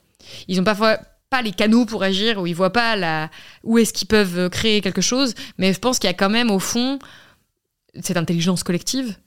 Enfin, moi, je crois profondément que cette intelligence collective existe, peut exister, et qu'à partir du moment où les gens sont informés, euh, il y a moyen, ça donne les moyens. Alors, c'est pas parce qu'on est informé qu'on agit tout de suite, hein, mais ça peut en tout cas être la base pour organiser quelque chose de, bah, d'optimal collectivement. Et je suis là optimiste, parce que je suis profondément convaincue que c'est possible, et, et, que de toute façon, c'est la seule voie. En fait, de toute façon, on n'a pas le choix. Ouais, ouais, c'est sûr. Il n'y a pas d'autre choix. Enfin, pour étudier l'écologie, l'économie toute la journée, euh, c'est, il peut pas se passer autre chose. C'est ça ou euh, quand même un scénario assez sombre. Ce qui m'inquiète, c'est hum, le fait qu'il y a un tel, euh, une telle défiance vis-à-vis -vis de la politique aujourd'hui que même les personnes qui pourraient faire bouger les choses ne veulent pas aller en politique. Et franchement, moi, après le podcast avec Camille, je m'étais dit, mais j'espère que cette meuf sera présidente un jour.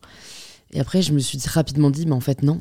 Qu'est-ce qu'elle va aller foutre C'est très euh, violent la politique. Qu'est-ce qu'elle va aller foutre en fait un mandat de 5 ans où en fait elle va être détestée, elle pourra pas faire tout ce qu'elle voudra faire vu que de toute façon c'est jamais aussi simple qu'on pense que ça l'est, euh, qu'elle sera peut-être pas suivie par euh, le monde du privé. Enfin, et donc en fait, je me dis, bah en fait, oui, ils montent tous des assauts et c'est génial, mais en vérité, le pouvoir exécutif et législatif, il est encore aux mains de la politique et du gouvernement, quoi. Et donc c'est un peu ça, moi, qui m'inquiète dans les, dans les années à venir. Mais d'ailleurs, euh, petite transition, un sujet que je voulais aborder, peut-être plus léger, entre guillemets, euh, mais si on fait le, lien entre euh, politique, pouvoir exécutif, même Camille et moi, école, tout ça, Sciences Po j'ai vu, alors j'ai pas tout regardé, oui. mais j'ai vu que tu avais fait une vidéo Sciences Po, l'école de la domination. Bon, c'est pas toi qui démonte Sciences Po, c'est ton invité. Euh, mais bon, j'imagine que tu l'as pas reçu par hasard. Et alors, je, tu vas, peut-être me dire, mais en fait, moi, c'est aussi ça qui parfois m'énerve dans cette idée peut-être aussi de. Bah, on a l'impression que ce n'est jamais assez. Euh, je sais pas exactement euh, donc tous les arguments qui, qui, qui, qui émet et pourquoi toi, tu as voulu le recevoir. Donc peut-être déjà réponds à ça, et après je te dirai ce que je veux dire par rapport à, cette limite au progressisme. Mais justement, moi, je constate, comme tout le monde, qu'il y a une crise démocratique, que les dirigeants politiques ne sont pas à la hauteur, mais alors pas du tout à la hauteur, et qu'il y a un dégoût de la politique qui s'installe, qui s'installe évidemment chez les jeunes, mais qui n'est pas du tout euh, que la parade de la jeunesse. hein. Il y a de plus en plus de personnes plus âgées qui n'en peuvent plus, qui vont Mm. plus voter, ou qui vont vraiment faire des votes de contestation. On n'est plus du tout. De toute façon, la démocratie représentative est un compromis, mais là, on est au-delà. On est vraiment sur du, Du vote par défaut, quoi. non, puis l'abstention ne cesse d'augmenter, donc on a, on a quand même un gros problème avec notre modèle démocratique tel qu'il existe.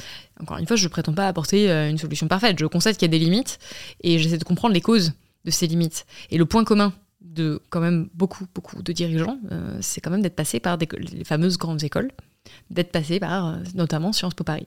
Et il y a ce journaliste qui a fait ce travail d'enquête, surtout historique, sur euh, comment Sciences Po reproduit une certaine idéologie et une certaine reproduction aussi des inégalités. Et en dépit des vo- volontés qu'il documente et qu'il souligne. hein. Donc euh, je dis pas que j'adhère euh, 100% à son propos parce que c'est pas le, je pense que c'est pas non plus ton cas. Euh, Quand tu reçois des gens, t'es pas d'accord avec tout le monde, c'est impossible parce que C'est ça, qui est- tu- c'est ça qui est intéressant Sinon, d'ailleurs. tu, tu recevrais pas des personnes qui ont des opinions aussi différentes. Mais je trouvais que c'était intéressant d'écouter euh, cette enquête et d'expliquer pourquoi. Pourquoi il y a autant de personnes qui passent par cette école et qui après en, en ressortent avec parfois une certaine uniforme, uniformité, je sais pas que- Ouais, euh, une uniformisation de euh, pensée. euh, de- et, euh, et qui vont avoir un, un même logiciel en fait sur certains. Alors évidemment, il s'agit pas de faire des généralités, c'est pas ce qu'il fait dans son livre. Il ne dit pas tout le monde euh, est pareil exactement, mais il y a des dynamiques. Je veux dire, il y a quand même une- un, un type de personne qui est à Sciences Po qui n'est pas le même que dans certaines parties de la France. C'est quand même un certain profil de personnes. euh, Bah, en fait, moi, c'est ça que je remettrais un peu en question, tu vois. En fait, c'est que je me- ça, ça me surprend qu'il s'en soit pris à l'école qui a plus de 30% de boursiers. mais il en parle, euh, hein, qui, il en parle qui on paye tous en fonction de ce qu'on peut payer, qui pour moi est le modèle que devraient appliquer toutes les grandes écoles, en fait. C'est euh, ceux qui peuvent payer, payent pour les autres. Et il y en a plein qui payent zéro. Et, euh, et ouais, qui, qui, qui recrute dans tout le territoire euh, français, qui a enlevé son concours pour être encore plus Ouais, là, démocratique. c'est très Enfin, récent. euh. Ouais, ouais, c'est sûr. Euh, mais donc, ouais, moi, c'est parfois, je trouve qu'il y a un acharnement. C'est pas juste envers Sciences Po, mais tu vois, je, je trouve que là, est-ce qu'il s'est posé les bonnes questions? Enfin, pour moi, c'est vraiment, euh, Après, il- pour le il- coup, l'école qui essaye de, le plus de rebattre les cartes euh, de la reproduction sociale. Mais son livre a une approche très historique. Il part dès la création de l'école à la fin du 19e siècle. Euh, donc euh, déjà, euh, à l'époque, oui, c'est clairement une, une école de l'élite. euh, Oui, c'est et sûr qu'il n'y avait c'est- pas toutes il les doc- mesures qu'il y a il aujourd'hui. documente aussi euh, le rôle qu'a pu jouer l'école euh, pendant différents événements historiques. Et donc là, on est dans les années euh, 40, 50, 60, euh, surtout comment là ça a pu être. Et là, clairement, c'était pas une école non plus qui était le chantre du progressisme. Et, et en tout cas, dans ce que ça a pu produire après. Sur la question aujourd'hui de l'accès à Sciences Po, oui, effectivement, il y a des progrès considérables qui ont été faits par rapport à l'époque où c'était pas ouvert à tous, euh, où il fallait payer tous le même prix, évidemment. Mais c'est quand même pas accessible de la même manière, ne serait-ce qu'en termes de capital culturel. Et encore une fois, là, on revient, c'est pas que une question d'économie, c'est aussi une question de territoire, c'est aussi une question de. Tu vois, moi, j'ai- j'aurais aimé être à Sciences Po. J'ai même pas tenté le concours. J'ai même pas essayé, parce que j'étais dans un tout petit village en Ardèche. Mm. Ça me paraissait même pas possible pour quelqu'un comme moi. Ça me paraissait un truc tellement loin et tellement pour les gens forts, euh, riches. euh, c'est ne serait-ce que dans la représentation que j'en avais. Et, et c'est aussi ces barrières-là, c'est aussi ces barrières euh, culturelles qu'on peut avoir qui font que la diversité n'est peut-être pas aussi importante que ce que ça pourrait être et que ça peut-être devrait être en termes de, de, de- quand même de produire des, des élites, enfin en tout cas des personnes qui vont être à des postes de très haute responsabilité. Mais ce qu'il souligne quand même dans son livre, c'est que le progressisme a progressé, pour le coup, à Sciences Po. Ah, J'en et que- euh, il est Ouais, et que non, mais il en euh, parle justement. Mais il dit que ça. Alors, va falloir voir après dans les prochaines années. Mais est-ce que les étudiants vont rester dans ces postures progressistes en termes de choix de carrière? En termes de ce qu'ils vont faire plus tard, euh, c'est à voilà, ça, ça Mhm. reste à regarder. Mais après, il- je pense, pour moi, c'est pas un livre qui démonte Sciences Po. C'est un livre qui quand même pose la question des grandes écoles, de la reproduction des élites et le fait que de ce que cet entre- entre-soi peut produire en termes de d'exercice du pouvoir. Parce qu'il pose beaucoup la question du. En fait, c'est quand même euh, intéressant quand tu es député, tu vas être avec d'autres députés qui sont souvent beaucoup passés par Sciences Po, et puis tu vas être interrogé par un journaliste qui en fait est lui aussi passé par Sciences Po, et tu vas quand même beaucoup et peut-être discuter avec des chefs d'entreprise qui sont eux aussi passés par Sciences Po. Et donc tu as quand même une espèce de, de, de qui est un état de fait que beaucoup de personnes qui sont considérées comme les élites aujourd'hui sortent de Sciences Po. Et moi, j'ai pas du tout une position anti Sciences Po. euh, Enfin, c'est juste que je trouvais que son livre était intéressant et était quand même documenté, notamment sur l'histoire de Sciences Po, et que ça mérite d'avoir une, une réflexion. Et j'ai des personnes qui m'ont écrit après la vidéo qui avaient elles-mêmes fait Sciences Po et qui m'ont dit oui, alors euh, ça, ça m'a intéressé et ça a ouvert un peu le débat, tu vois, et qui me disaient euh, par contre sur ça, je trouve qu'il y a une limite euh, et que je trouve que c'est toujours sain de remettre en question les Ah oui, c'est sûr. institutions. C'est sûr, mais en fait, moi, je me. Enfin, je me c'est le demande titre. Moi, j'ai le titre rôle- de son livre. hein. Tu vois, quel est le rôle enfin, de Sciences Po dans le fait que aujourd'hui beaucoup de journalistes ou de députés euh, sortent de l'école et du fait qu'ils soient peut-être du coup surreprésentés à l'Assemblée tu vois, est-ce que euh, c'est à Sciences Po de changer ou est-ce que c'est à l'Assemblée d'aller en fait euh, peut-être Ah bah, c'est- plus large, tu vois je pense aussi que c'est euh, là aussi multifactoriel. ouais. Mais on peut quand même se poser une question quand on voit le traitement médiatique qu'il y a eu d'un mouvement comme le mouvement des Gilets jaunes, qui était vraiment, clairement, pas du côté des Gilets jaunes, et qui pourtant allait euh, à l'encontre de ce que pensaient beaucoup de gens Mm. à, à ce moment-là, une, une bonne partie de la population, qui a eu, il y a eu un traitement médiatique qui a été binaire par plein d'aspects. Est-ce qu'on peut pas réfléchir au fait que beaucoup de ces journalistes euh, viennent du même milieu, de la même école pour certains? Et qu'est-ce que ça En fait, moi, je m'interroge. Je suis pas là encore une fois. C'est pas mon rôle. Moi, je suis pas une femme politique. Je suis pas là pour dire faut faire ça. Mais je veux dire, quand même, où sont les causes et, et comment on fait euh, Qu'est-ce que vous proposez Comment on fait pour que ça il y ait plus de mixité peut-être sociale et, et, et in fine un, traitement médiatique plus pluriel d'un épisode comme un mouvement social aussi important et, fond- enfin qui a autant d'importance qu'un mouvement Mm. comme le mouvement des gilets jaunes. Pour terminer sur le sujet de la méritocratie, euh, je voulais hum, aborder aussi le sujet de, de- du fait que pour toi, donc, elles sont en perte de vitesse et qu'il y a l'argument franchement, je me suis, que j'ai aussi opposé au début en lisant euh, le début de ce chapitre-là, de, bah, en fait, pour moi, euh, non, aujourd'hui, enfin, ça n'a jamais été euh, aussi facile de lancer une activité, voilà, grâce aux réseaux sociaux, grâce à Internet, qu'aujourd'hui. Et donc, après, tu, tu opposes cet argument, tu, tu dis, voilà, on pourrait opposer si ça, et puis en fait, tu montres que au final, Internet, c'est aussi un Eldorado qui parfois, on déchante assez rapidement. Mais je sais pas, moi, j'ai tellement d'exemples autour de moi de gens qui, aujourd'hui, grâce au réseau, euh, c'est pas que c'est pas que tout le monde peut y arriver. C'est juste que ça reste aujourd'hui un outil qui, pour moi, rebat vachement les cartes. C'est un outil, clairement moi c'est un outil que j'utilise. C'est un outil qui m'a permis euh, d'avoir euh, une d'avoir des, des- des succès professionnels. Donc je crache pas du tout sur internet. Je pense effectivement que c'est très utile, mais ça a de très grosses limites. Et je pense que c'est une erreur de dire euh, non mais c'est bon maintenant avec Tout internet tout le monde peut réussir. Internet. Et ça se base aussi sur des inégalités, encore une fois, ne serait-ce que le temps qu'on a à consacrer à Internet. Quand on vient d'une famille très défavorisée, quand on cumule les emplois, quand on est livreur Deliveroo, c'est pas que c'est complètement impossible, mais c'est que c'est beaucoup plus difficile de consacrer du temps à Internet. Oui, oui. Alors que quand on a des parents qui peuvent vous permettre, ne serait-ce que de vivre dans un appartement confortable avec une chambre à soi et d'avoir du matériel dans lequel on, voilà, on peut investir et on peut faire des vidéos, parce que c'est beaucoup ça sur Internet, on peut commencer à produire notre contenu, notre entreprise, c'est déjà pas la même chose en fait. Oui, mais moi, mon sujet, c'est pas de dire que aujourd'hui c'est possible pour tout le monde, mais c'est de dire que ça l'est. En fait, c'est déjà possible, alors qu'il y a 20 ans, ça l'était pas, en fait. Il y a 20 ans, les personnes qui venaient de milieux très défavorisés, en fait, ils avaient limite aucune voie de sortie. Aujourd'hui, c'est, ça reste beaucoup plus difficile pour eux de réussir que pour n'importe qui d'autre, mais Oui. pour moi, c'est, c'est plus possible déjà. Alors, tu vois On pourrait en vrai discuter de si c'était plus méritocratique avant euh, ou pas. En tout cas, ce qu'on peut constater, c'est qu'en termes de qualité des emplois, la qualité des emplois des jeunes s'est dégradée considérablement. En 1982, il y avait 17% des emplois des jeunes qui étaient précaires, c'est-à-dire les fameux CDD, intérim, auto-entrepreneurs, ces statuts qui font que c'est compliqué d'accéder à un appartement. On n'a pas de CDI, donc euh, la vie est quand même beaucoup plus difficile. Accéder à l'autonomie est plus compliqué. Ça crée une instabilité psychologique, une instabilité financière. On ne sait jamais exactement combien euh, on va rentrer, si on va avoir un job dans, dans 4 mois. Euh, donc ça, c'est des emplois qui sont précaires. Il y en avait 17% en 1982. Aujourd'hui, il y en a 52% pour les jeunes. Donc, on peut dire que la méritocratie, euh, on peut discuter, mais quand même, il y a eu une dégradation concrète des conditions euh, d'emploi des jeunes. Ensuite, il y a eu une dégradation de l'accès au patrimoine des jeunes.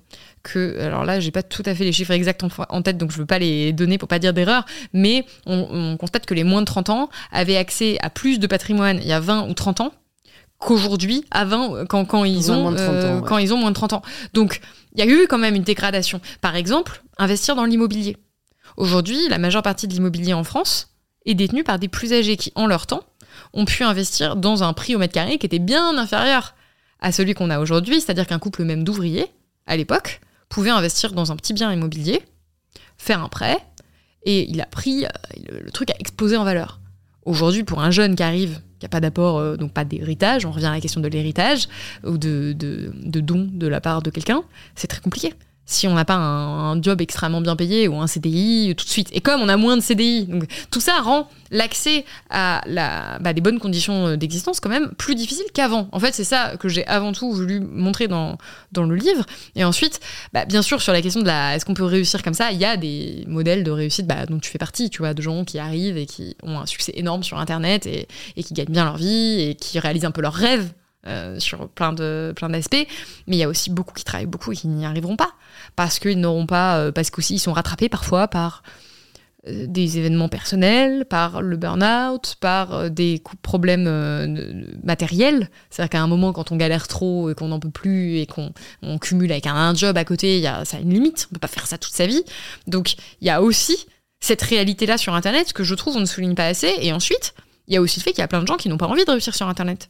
T'as plein de jeunes qui veulent devenir agriculteurs, qui veulent devenir, euh, enfin, qui veulent faire d'autres métiers, de, devenir, je, sais rien, menuisier, qui veulent faire des trucs. Alors, on peut toujours dire qu'ils pourront faire du numérique, mais c'est. Euh, non, ils veulent utiliser leurs mains, quoi. C'est, Non, mais je pense à ça parce que je pense aux métiers manuels, parce que c'est ceux auxquels on pense en premier, mais il y a plein d'autres professions où même les jeunes qui veulent devenir chercheurs, par exemple. Il y a, y a plein de professions où, le numérique ne suffit pas mmh. à être cet ascenseur social. Et en plus, ce que euh, je voulais montrer dans le livre, c'est que le numérique a ses limites et qu'on réussit beaucoup mieux sur Internet quand on a un capital de départ que quand on n'a pas de capital de départ. Quand on a euh, du bon matériel, quand on a les bons contacts, quand on a des personnes qui peuvent peut-être vous introduire euh, via le milieu des influenceurs, évidemment que ça fait la différence.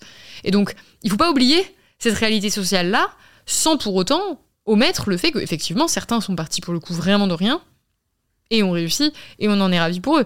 Le problème, c'est que parfois on a tendance à les ériger en exemple. Oui, et puis surtout comme euh, en faire une règle alors que c'est Exactement. Exactement. En fait, c'est juste euh, ça le propos du livre. Je veux surtout pas dire aux jeunes, euh, non, vous réussirez jamais sur Internet. c'est pas du tout ça. C'est de dire, attention, il y a quand même des tendances sociales profondes mm. qui font que ça rend les chances de succès beaucoup plus limitées pour ceux qui sont issus de milieux défavorisés que ceux qui sont issus de milieux favorisés. Et on a aussi toute cette notion de, encore une fois, de, de capital social, qui est que tu as la légitimité pour te, lancer sur Internet. Tu te sens que ta parole est assez importante pour te dire que tu vas la partager sur Internet. C'est pas le cas de plein de jeunes. Et ça, ça tient aussi à la classe sociale. Ouais. Alors ça joue, je suis totalement d'accord.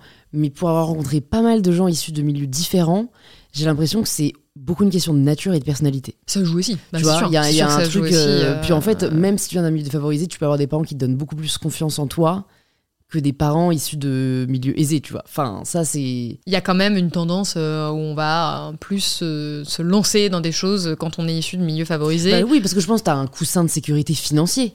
Mais je pense pas que ce soit lié forcément euh, à la légitimité ou, ou, ouais, au sentiment de confiance. Enfin, je, je pense que c'est...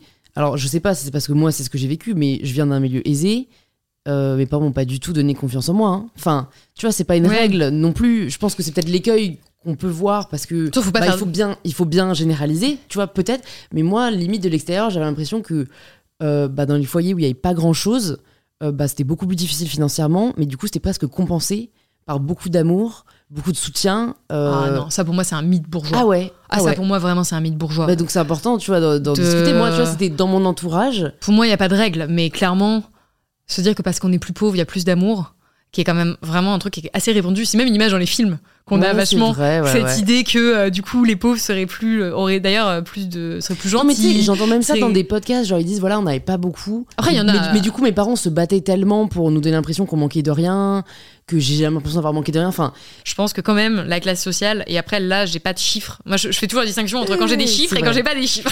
quand j'ai des trucs bien académiques, là c'est plus peut-être un ressenti, mais il me semble quand même que quand on vient d'un milieu défavorisé, on aura moins de facilité à se lancer dans des dans des gros projets, euh, à se sentir la légitimité, à notamment prendre la parole en public, à à, oui vraiment euh, entreprendre comme ça. Il faudrait euh, regarder. Je suis j'ai presque envie de regarder maintenant sur le nombre de personnes qui se lancent par exemple dans le monde de la start-up.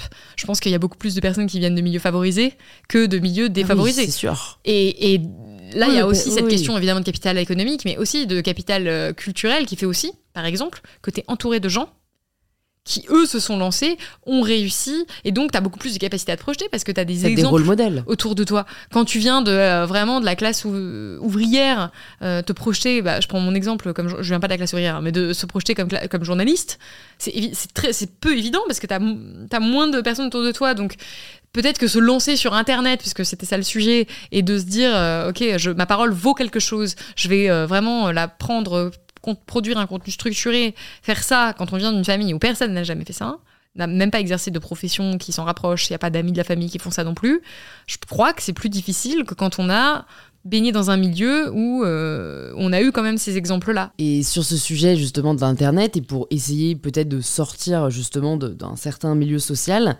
t'abordes l'exemple des personnes qui choisissent de se lancer sur euh, Mime ou OnlyFans. Ouais. Et en fait, tu vois, euh, je me suis dit, ah bah tiens, je vais en parler avec Salomé parce que. Euh, et tu vois, je sais que c'est bien d'avoir des chiffres et tout, mais là, je pense que c'est juste nous, nos avis, et puis on a le droit de réfléchir dessus.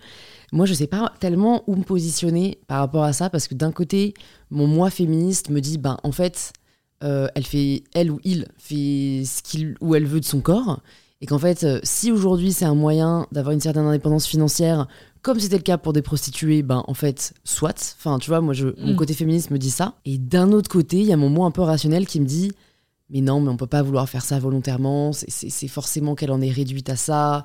Euh, on devrait lutter pour qu'en fait euh, ça n'arrive pas. Et donc, tu vois, je suis super partagée. Et à un moment, j'étais en, séminaire avec des entrepreneurs en septembre. Et puis la fille euh, me dit Ah, tu fais quoi dans la vie? Je me dis Ah, bah, je suis créatrice de contenu, entrepreneur. Et toi, elle me dit Ah, bah, moi, je suis sur Mime. Et tu sais, j'ai dû avoir un. Enfin, j'ai dû prendre sur moi pour être là, genre, Louise ne la juge pas. Bah elle, oui. elle, avait l'air très contente, très épanouie, elle gagnait beaucoup d'argent. Voilà, tu vois, et je me dis, bon, c'est. Est-ce qu'on doit accepter que ce phénomène se multiplie? Alors, moi, à titre personnel, évidemment que je ne juge pas des personnes qui gagnent de l'argent dans un système qui est violent économiquement. Dans un système où il y a quand même 10 millions de pauvres en France, où. Euh, on a beaucoup, on est en pleine période d'inflation. Enfin, on pourrait, euh, on pourrait évidemment multiplier les raisons de vouloir gagner de l'argent. Je pense qu'il y en a de multiples. Donc à partir de là, à partir du moment où on vit dans un pays où il y a 300 000 SDF et où il y a une violence économique qui est aussi forte, même si bien sûr elle est moins forte que dans d'autres pays, c'est pas la question, mais elle est quand même existante. Euh, je ne juge pas les gens qui essaient de gagner de l'argent. En fait, c'est juste, euh, c'est un état de fait. Donc évidemment, il y en a qui trouvent des moyens différents. Après, ça renvoie à un éternel débat autour du est-ce qu'on peut vraiment choisir de vendre son corps en tant que femme? Je n'apporterai pas de réponse aujourd'hui puisque j'ai j'ai pas assez creusé la question, mmh. mais clairement, moi je souligne les violences économiques qui permettent. En fait, ce que je souhaite évidemment, c'est qu'aucune femme ne soit contrainte, euh, ne se sente contrainte de faire des choses qu'elle n'a pas envie de faire juste pour gagner de l'argent. Et à titre personnel, moi, c'est une question qui s'est posée à mon époque, et pourtant il n'y avait pas OnlyFans, c'est à cette époque-là. Mais j'ai à, un moment, on m'a proposé, dans un moment où j'étais dans une période de précarité étudiante, de faire des photos dénudées. Je ne l'ai pas fait, mais je me suis posé la question. Et je me suis sérieusement posé la question, et j'avais pas du tout envie de le faire. Si je, je si j'avais fait à cette époque, ça aurait été uniquement pour l'argent parce que c'était quand même euh, plus facile que de faire euh, et encore je dis précarité étudiante j'étais pas en train de mourir de faim hein. mais juste c'était c'était les fins de mois étaient difficiles je me disais c'est de l'argent facile euh, punaise en deux heures je compense je sais pas combien d'heures de service pourquoi pas Et je l'ai pas fait et je regarde pas aujourd'hui parce que je serais pas très tranquille si elle qui circulait. Mais hum, je peux, je peux comprendre en tout cas que des femmes mm. se posent la question est-ce qu'elles le font toutes pour et uniquement l'argent? Je, je sais pas, en fait, je, je connais pas encore une fois cette thématique-là, mais ça pose toujours la question si on veut. En fait, on peut pas avoir ce débat pour moi tant qu'il y a des femmes qui ont peur de pas avoir assez à manger ou qui ont peur de pas arriver à payer leur loyer ou qui sont vraiment dans des situations de précarité. Parce qu'en fait, quand on là, on pourra voir si c'est vraiment un choix contraint ou pas. Quoi. On en discute. encore une fois, je suis pas. Hmm. Spécialement forte sur ce sujet. Je suis pas, j'ai pas d'expertise à apporter là-dessus. Mais en tout cas, je peux juste moi parler de mon expérience personnelle. C'est Mhm. la seule chose que je peux te. C'est déjà pas mal. euh, voilà, de te dire. Et donc, euh, évidemment, je ne jugerais pas. C'est trop facile, quoi, de, de juger des femmes quand nous, on est dans le confort euh, de Mhm. nos apparts parisiens et de dire. euh, euh, elles, se, elles se, se vendent. Bon, bah ouais. Elles font ce qu'elles peuvent. ouais. Il y a beaucoup de femmes qui font ce qu'elles peuvent, en fait, Ouais. je pense, dans ce monde. Il y a une citation d'Orelsan que tu cites, euh, enfin, un extrait d'une de ses chansons. Il y a une phrase qui m'a interpellée c'est il faut qu'on apprenne à désapprendre. Ah, bah oui, ah, clairement. Comment, comment tu apprends à désapprendre? Et bah, faut regarder Blast. faut lire mon Voilà. livre. Non, bien sûr, c'est plus, bah, c'est plus compliqué que ça, mais je pense que c'est une question d'imaginaire. Aujourd'hui, je reviens à la question écologique, qui est très liée à la question économique dont je parlais. Je sais que c'est marrant parce que quand je dis le mot néolibéral, tout de suite, ça fait un, un truc. euh, les gens ont l'impression que c'est un propos hyper politique. euh, et, en fait, c'est vraiment ça le, le- le souci quand même. Tu peux peut-être le définir au cas où il y a des personnes qui peut-être euh, ça, ça ne leur parle pas ce terme néolibéral, Pour moi, le néolibéralisme, c'est bon alors c'est mon ce que j'en ai compris, c'est quand vraiment l'État se met au service des marchés. Enfin, se met vraiment au service de ces oui, bah, je, pense qu'on peut dire des, marchés. C'est-à-dire qu'aujourd'hui, on va avoir euh, des, un État qui est présent en réalité, mais qui donne beaucoup d'argent à la régulation, euh, enfin, je, pense, je sais pas moi, à rattraper la crise économique qu'on a pu avoir en 2008, à rattraper les banques, à, soutenir les entreprises, et qui est moins dans le public. Pour moi, aujourd'hui, c'est ça. Et, euh, et qui est moins sur la correction des inégalités, même si il y a encore évidemment ce système qui perdure. Mais globalement, aujourd'hui, euh, la politique actuelle, c'est de plus aller vers euh, un, un encouragement de l'entrepreneuriat que vers une correction des inégalités. C'est une, et, une, et, une- Ouais. et un, un sauvetage du système social euh, tel qu'il existe, de, encore une fois, d'éducation, de santé, de, de tout ce qui a fait aussi la, la puissance de notre pays et surtout la- la- l'amélioration du niveau de vie qu'on a eu en fait dans- au siècle dernier. Donc euh, qui était je, je crois en tout cas un bon choix. Donc aujourd'hui on a ces, ces politiques là qui sont menées et, et qu'on nous présente comme étant justement comme correctrices d'inégalités au contraire alors que ça ne fonctionne pas. Donc je pense qu'il faut changer de logiciel. Et surtout ça détruit la planète en fait c'est surtout ça le problème. C'est euh, c'est c'est le ça, ça ne va de toute façon pas continuer à fonctionner. C'est qu'on peut pas continuer à être dans un modèle où on produit toujours plus pour consommer toujours plus. C'est du c'est des maths. Ça fonctionne pas. Ça on peut le on peut se répéter autant qu'on veut croissance verte euh, non non mais si si on peut continuer comme ça. C'est c'est- je veux dire c'est c'est pas possible. Donc à partir de là il faut désapprendre cette idée que le bonheur c'est de gagner plus d'argent pour euh, posséder plus de choses, pour faire toujours plus d'activités qui seraient euh, polluantes, et que ce serait ça qui amènerait au bonheur. C'est ça, en fait, moi, que je... je- pour ça que cette phrase m'a aussi parlé. Mm. Et donc, je pense qu'il faut aussi sortir, encore une fois, de cette idée qu'il y aurait un modèle économique, qui serait ce fameux modèle qui est de toujours euh, mener ses politiques publiques de cette manière, et de cette répartition de l'argent de cette manière, et avoir un peu une ouverture des choix sur d'autres économistes. Je pense à par exemple le prix Nobel d'économie Joseph Stiglitz, qui euh, récemment a dit par exemple qu'il fallait taxer les riches à 70%. Et bah, ça, quand on dit ça, tout de suite, c'est euh, ultra politique, euh, c'est euh, une horreur. Mais la réforme des retraites, c'est tout aussi politique, hein, et c'est tout aussi, euh, enfin, critiquable, je pense. Donc, euh, on- c'est une question de revoir nos choix et d'avoir conscience de comment est réparti l'argent. Et je pense que euh, on a un, apprentissage, en tout cas, à faire sur les répartitions de l'argent. Je conseille vraiment ce livre hein, d'Anne-Laure Rebâtir l'action publique, parce que, enfin, l'état droit dans le mur, rebâtir l'action publique, parce qu'elle parle justement de qui paye des impôts qui aujourd'hui paye le plus d'impôts Est-ce que c'est les entreprises ou est-ce que c'est les ménages? Elle pose vraiment les questions comme ça et moi j'ai appris plein de trucs et je me suis rendu compte que ça allait complètement à l'encontre des idées reçues que je pouvais avoir. Parce que dans son livre, ce qu'elle dit, c'est que les, ménages finalement payent plus d'impôts, en gros, euh, en tout cas, ont eu plus d'augmentation d'impôts ces dernières années que les entreprises. Enfin, il y a plein de, de chiffres qui sont donnés et qui permettent de revoir, encore une fois, ces imaginaires qu'on peut avoir et donc d'appréhender euh, bah, le- les solutions Mm. pour l'avenir. Et pour ça, ça demande vraiment, encore une fois, de s'extraire de cette idée, de cette logique très individualiste aussi. Ouais, Parce ouais, que- c'est un peu l'individu au détriment du Non, mais tout, en fait. fait, hein. Ça ne fonctionnera pas. La logique individualiste, ce n'est pas possible. On doit s'organiser. On a, on a des denrées limitées, enfin, on a des, des ressources limitées. Il va falloir les répartir. Il va falloir s'organiser collectivement. Et parfois, et c'est un peu la conclusion du livre aussi, je spoil, mais on a tendance à penser que euh, si on veut protéger, nous, je suis parent, grand-parent, je veux proté- je veux protéger mes enfants. Je connais pas de parents, de grands-parents qui vous disent, moi je m'en fous, euh, mais je veux, je, veux bien condamner ma descendance. Personne ne dit ça. Au contraire, l'héritage d'ailleurs c'est si important parce qu'on a envie de protéger sa descendance. On a envie de, bah, de les prémunir contre les défis à venir. On a envie de leur donner le plus d'outils possible pour avancer dans la vie. Et souvent, on a tendance à penser que ça passe par l'action individuelle, que c'est par l'héritage, que c'est par le patrimoine financier, par le patrimoine culturel. C'est s'assurer que ses enfants font des bonnes études, que c'est ça qui va protéger ses enfants. Et aujourd'hui, ça ne fonctionne plus avec l'urgence climatique la solution sera collective ou ne sera pas, clairement. Donc, soit on trouve un moyen d'agir collectivement pour mieux s'organiser, et il y a, je l'ai dit, 12 000 solutions qui existent, soit euh, on, est en train de compromettre gravement l'avenir des générations futures. Et ça, il y a un problème, il y a un déficit d'information là-dessus. On continue à penser qu'il y a uniquement cette logique individualiste. Bien sûr que c'est important de donner de l'amour, euh, du patrimoine, ce que vous voulez à, vos enfants, mais ça suffira pas. Hmm. Ça ne suffira pas. Quand bien même vous allez donner beaucoup d'argent à vos enfants, les écosystèmes seront détruits, euh, l'air sera irrespirable, euh, il y aura plus d'eau, enfin plus autant d'eau. il, va, il va quand même y avoir des problèmes. Donc évidemment que les plus favorisés sont ceux qui vont pâtir le moins de la crise climatique, en, en tout cas pas en premier, mais ils vont quand même en subir les conséquences au bout d'un moment.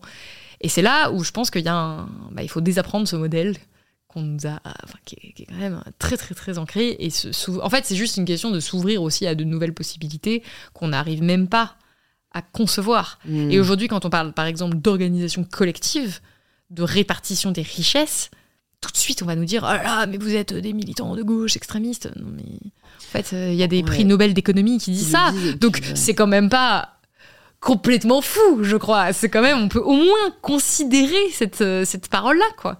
J'ai quelques petites dernières questions pour toi, Salomé. Ça fait un moment, est-ce que les gens écoutent jusque-là là? Bien sûr, euh, il y a tous les vrais qui nous écoutent encore. Et en plus, ça, c'est les questions pépites euh, mm. très concrètes. De la fin. Comment est-ce que tu progresses? Alors, j'écoute beaucoup mes proches.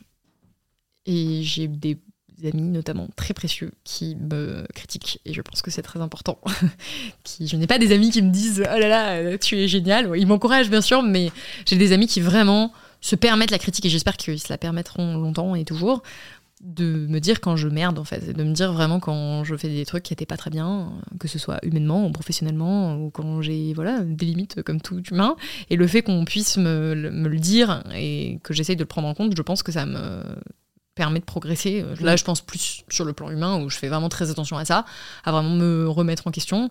Sur le plan professionnel, bah, c'est là aussi l'intégration de critiques, soit de mes pairs, soit d'experts.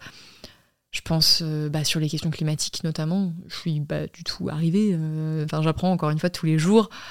J'ai déjà utilisé des formules. Une fois, j'ai utilisé la formule de il nous reste trois ans, qui était une formule qui avait été utilisée par l'AFP suite à la publication du dernier rapport du GIEC, qui en fait qui a une mauvaise interprétation. Et par exemple, c'est quelque chose que j'ai dit, je crois que je l'ai écrit et quelqu'un est venu me dire attention, euh, c'est pas une bonne formulation. Et j'ai dit ah ok, et puis je l'ai plus jamais dit. au mm. contraire, maintenant j'explique même que c'est pas une bonne formulation, que c'est pas ce que voulait dire le GIEC. Enfin, j'essaie vraiment d'intégrer toutes les modifications. Sur la question, bah, le livre par exemple, j'ai beaucoup fait relire. Ce livre a été relu très relu par des économistes, des sociologues, euh, des climatologues, euh, des personnes qui sont vraiment spécialistes des chapitres que j'ai traités, pour me permettre de pas seulement me reposer sur moi ce que j'ai compris des statistiques, mais d'avoir vraiment un, avis aussi universitaire qui me permette de, bah, de m'améliorer aussi et d'améliorer le texte, en l'occurrence, euh, sur ces sujets-là. Donc je fais, je m'appuie pas mal sur le travail universitaire. Et ensuite, bah, il y a les commentaires sur Internet. Et ça, je trouve c'est très intéressant. Et c'est ce que j'adore avec Internet qu'on n'a pas à la télé c'est qu'on a un vrai retour sur notre travail. Et notamment, bah, alors il y a des, évidemment des haters et des gens horribles, mais tu as aussi des gens qui te font des vrais commentaires constructifs. Et qui parfois, même parfois, permettent de repérer des erreurs, parce que je fais des erreurs parfois, et de les corriger, et de mettre même un erratum, euh, attention, euh, là, c'était pas assez précis, ou c'était le mauvais chiffre, ça, ça, ça arrive, et ça permet de pas reproduire derrière la même erreur, donc ça c'est cool. Donc globalement, euh, ce qui permet de progresser, c'est mm. avant tout la critique constructive. et la remise en question, du coup, j'ai l'impression. Après, je pense que en remise en question euh, permanente. Euh, Quand on pense qu'on qu'on est à tout c'est tout c'est pour ça que peut-être que je mets je sais pas je me rends pas compte quelle impression les gens auront de l'interview ou peut-être que je mets trop de précautions ou pas assez je sais jamais mais de toute façon si quelque chose n'essaye pas de te soucier de ce que les gens vont penser. Non mais je veux dire parce que parfois on m'a dit tu t'excuses trop ou tu alors j'ai essayé de moins le faire du coup je sais pas si je le fais encore mais de dire bah par exemple là quand je sais pas je te disais je sais pas. Ouais. Je vais pas m'exprimer de manière euh, sur euh, Sciences Po sur machin je, n'ai pas euh, étudié assez le sujet je vais pas être catégorique mm. là-dessus. Et même quand je suis, entre guillemets, catégorique, notamment sur le fait, par exemple, sur le réchauffement climatique, le fait qu'il faut changer de modèle économique, si on me prouve le contraire, je serais ravie de changer de discours. et de donner la parole à des gens. Moi, j'essaie toujours d'avoir Ouais. cette espèce de juste milieu, ce qui me paraît être le plus d'utilité publique, parce que c'est ce qui me- m'anime en tant que journaliste, et le plus proche d'une certaine vérité dans ce que je l'accès auquel j'en ai, parce que c'est très va- vaste la vérité, mais ce qui me semble être le plus, le plus juste, euh, le plus. Enfin, les économistes, par exemple, quand. quand il y a un certain nombre d'économistes qui commencent à dire un truc, je m'interroge. Quand bah, il y a un consensus scientifique, je m'appuie là-dessus. Mais, mais je suis en constante euh, euh, oui, remise en question. Et parfois, même dans certaines vidéos, je fais une vidéo qui va critiquer la première vidéo que j'avais faite. Je, je crois que C'est bien d'admettre, euh, d'accepter d'avoir tort. Mais je pense que ça, c'est un. C'est simple, sinon on dit plus rien en fait. Et surtout, je pense que c'est ce qui a été un gros problème avec le journalisme. Qu'on ait eu des journalistes qui ne reconnaissaient pas leurs erreurs et qui pensaient qu'on était la parole euh, Évangéliste. objective. Et en fait, on est humain, on fait du mieux qu'on peut, on respecte la déontologie, la méthodologie, enfin, euh, en tout cas, la plupart, hein, on essaie. Et parfois, on fait des erreurs. C'est impossible de pas faire d'erreurs. En fait, c'est. Enfin, en tout cas, je... peut-être qu'il y en a qui n'ont jamais fait d'erreurs, mais je pense que c'est bien sûr que parfois on interprète mal des chiffres, qu'on on s'appuie sur un témoignage qui peut-être n'était pas un, bon témoignage. J'en sais rien. On peut faire vraiment, on peut faire des erreurs. Je pense que le plus important pour garder la confiance, c'est de le reconnaître et d'expliquer pourquoi et de pas le refaire bien sûr quand, on peut ne pas le refaire mais de- d'accepter ça je sais que c'est un discours qui est pas très commun chez les journalistes encore il y en a hein, mais de, de dire bah parfois on se trompe et parfois on se trompe gravement et il y a eu parfois des faillites journalistes euh, journalistiques collectives sur certains sujets et de te dire bon bah là euh, on n'a on n'a pas on pas on pas bien traité le sujet Et pourquoi? Et essayer de remettre ça en question même si encore une fois il n'y a pas de journalisme parfait et c'est pour ça que c'est super important de s'informer via plusieurs médias. Moi, j'aurais envie de vous dire, bien sûr, Blast. lisez mon livre, suivez Blast, et c'est bon. Non, en fait, bien sûr, il faut continuer à avoir des médias qui disent qu'on peut être un traitement différent de l'information, qui, en essayant de. Pour moi, l'important, c'est l'honnêteté intellectuelle. Vraiment. C'est ce- cette capacité à aussi montrer la méthodologie qu'on a pu avoir, ce que je fais dans le livre d'ailleurs, de dire, bah là, tel témoignage, l'extrême droite, je l'ai pas eu en live. Et c'est pas comme les autres témoignages. Et voilà pourquoi j'ai recueilli ce témoignage comme ça. Et comment ça s'est passé. Et. Je pense que ça permet une, voilà, une certaine transparence et aux gens de se faire leur opinion. Et c'est pour ça que c'est ma conception du journalisme, pas de dire moi je suis neutre, je suis la voix. euh, euh, non, moi je vous parle depuis là où je vous parle. C'est pour ça que je parle parfois de mon enfance ou de, des sujets qui me sont chers. J'ai cette sensibilité, par exemple au féminisme, par exemple aux questions écologiques. Et j'essaie d'être la plus intègre possible. Mais je suis pas parfaite. Je fais des erreurs. euh, parfois, je peux me laisser berner. En fait, on peut se laisser aussi berner en tant que journaliste. Ça m'est pas arrivé oui. pour l'instant à grosse échelle, mais peut-être que ça arrivera. Accepter l'imperfection, je pense que c'est vraiment un travail qu'on doit tous et toutes faire. euh. Non, puis si, je pense vraiment que ça permet plus de confiance. Je pense que, en tout cas, moi, je le reçois, vois dans les messages que je reçois et tout, de gens qui disent, ok, euh, limite, j'ai déjà reconnu des erreurs en public.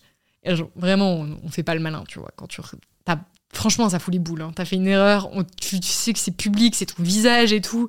Faut le reconnaître. euh, personne n'a envie de faire ça. C'est très désagréable. Et donc j'y vais un peu à reculons en disant bon là j'ai fait une erreur et tout ça et en fait la plupart du temps les réactions sont positives contrairement à ce qu'on pourrait penser. Hmm. Il y aura toujours des haters, mais globalement, les gens apprécient qu'on reconnaisse une erreur et qu'on la corrige. Et je pense qu'on doit démocratiser ce type. Je sais pas toi, j'imagine que tu, oui, tu peux. Ça, je sais pas si ça t'est déjà arrivé de regretter des prises de parole ou des. Parfois, ça se trouve, je vais dire, j'ai dit un truc dans ce podcast. Franchement, peut-être j'ai fait une erreur dans ce que je t'ai dit. En plus, j'ai aucune note euh, et peut-être que je vais regretter et que je vais dire euh, après, euh, bon bah non, c'était pas le bon truc. et hum, moi, j'ai essayé de faire le plus prudemment possible, mais ça.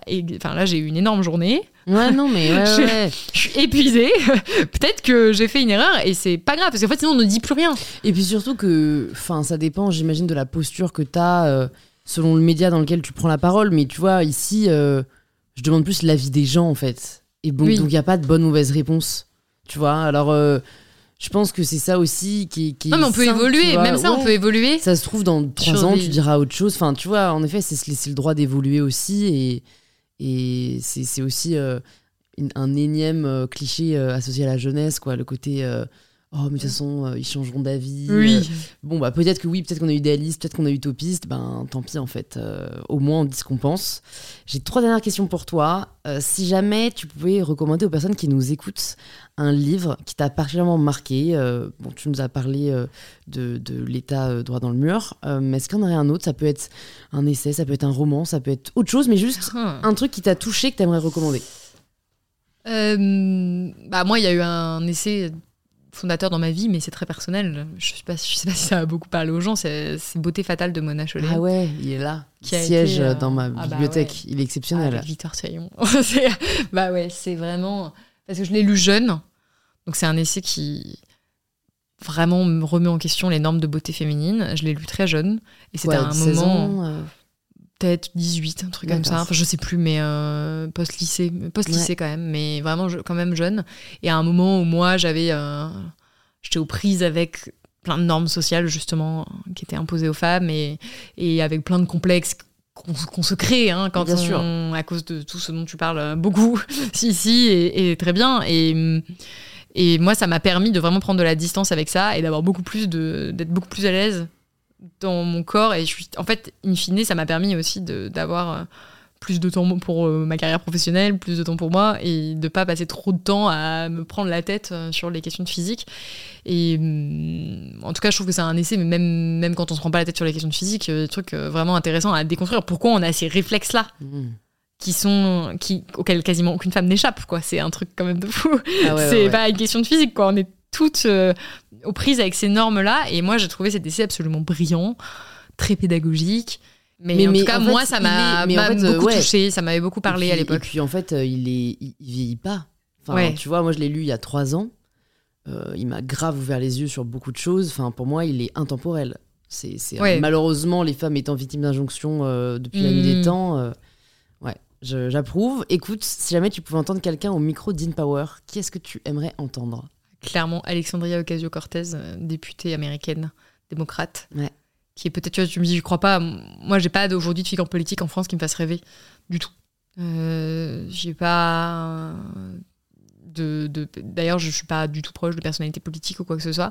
Elle elle a quelque chose qui me fascine que je la trouve très intéressante. Je dis pas du tout qu'elle est irréprochable ou quoi que ce soit mais je trouve qu'elle apporte un souffle nouveau à la politique américaine et qu'elle mérite d'être entendue, euh, en tout cas son point de vue là-dessus, et puis sur son usage justement des réseaux sociaux. Elle, pour le coup, elle est vraiment partie de rien. Justement, on parlait de Mmh. méritocratie, elle est vraiment issue euh, d'une famille du Bronx.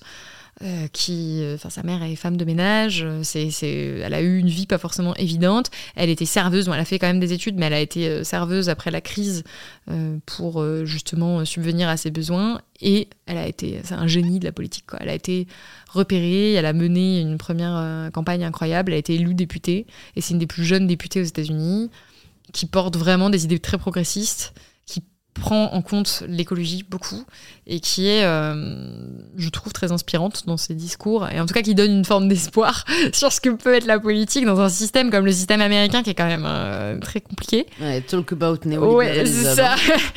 Et euh, donc je la trouve, euh, voilà, je la trouve très très intéressante. Ok. Et écoute, je vais te poser la question signature du podcast. Ça signifie quoi pour toi prendre le pouvoir de sa vie? Bah, je vais t'apporter une réponse très très bateau, mais c'est arriver à trouver des moyens d'être heureux et d'être épanoui en, respectant les autres. c'est, ouais, je dirais que c'est ça. T'arrives, euh, tu dirais que tu arrives à appliquer cette définition? Ah, oh là là, c'est euh, c'est personnel. Oui, je dirais que globalement, quand même, euh, oui, mais bon, comme tout, comme tout le monde, c'est pas toujours, euh, pas toujours tout rose, quoi. Hmm, C'est dur d'avoir tous les curseurs ouverts en C'est même ça, temps. quoi. j'ai j'ai pas tous les curseurs ouverts, clairement. Euh, mais je dirais que je progresse, justement. C'est le je principal. progresse là-dessus. Trop cool. Écoute, merci beaucoup Salomé. Bah, merci à toi. grave intéressant euh, pour les personnes qui veulent en savoir plus sur toi. Donc on les redirige bien sûr vers ton livre Sois jeune et tais-toi aux éditions Payot, c'est ça? Absolument. Est-ce qu'il y a un autre endroit où tu veux qu'on les redirige? Sur mon compte Instagram, Ouais. Salomé Saké, euh, Super. arrobas Salomé Saké, SAQE. J'avoue, c'est d'un classique. Écoute, au moins tu la shotgun, c'est très bien. On sait jamais euh, qu'une autre Salomé Saki voulait le prendre au même moment. bah non, mais merci à tous celles et ceux qui sont restés jusque-là. Je suis très impressionnée s'il y a des gens qui, qui ont écouté ça aussi Et, longtemps. et- et si c'est le cas, envoyez un petit message à Salomé C'est ça pour lui dire euh, soit si vous avez pas aimé, vous lui dites juste j'ai écouté. Quelle horreur Et si vous avez aimé, vous lui dites pourquoi et ça fait toujours plaisir. Parfois les gens n'osent pas, mais en fait on se rend pas compte. En Ouais. vrai, moi je dis toujours c'est pas les likes qui font enfin plaisir, même si ça fait plaisir aussi, mais vraiment c'est les messages. Tu vois, le message de Carrément. pourquoi Ça vous fait aimez très- euh, le podcast, très euh, pourquoi plaisir. vous aimez ses vidéos ou son livre. Voilà. Écoute, trop cool. Merci encore Bah, merci Salomé. de m'avoir reçu. À très vite.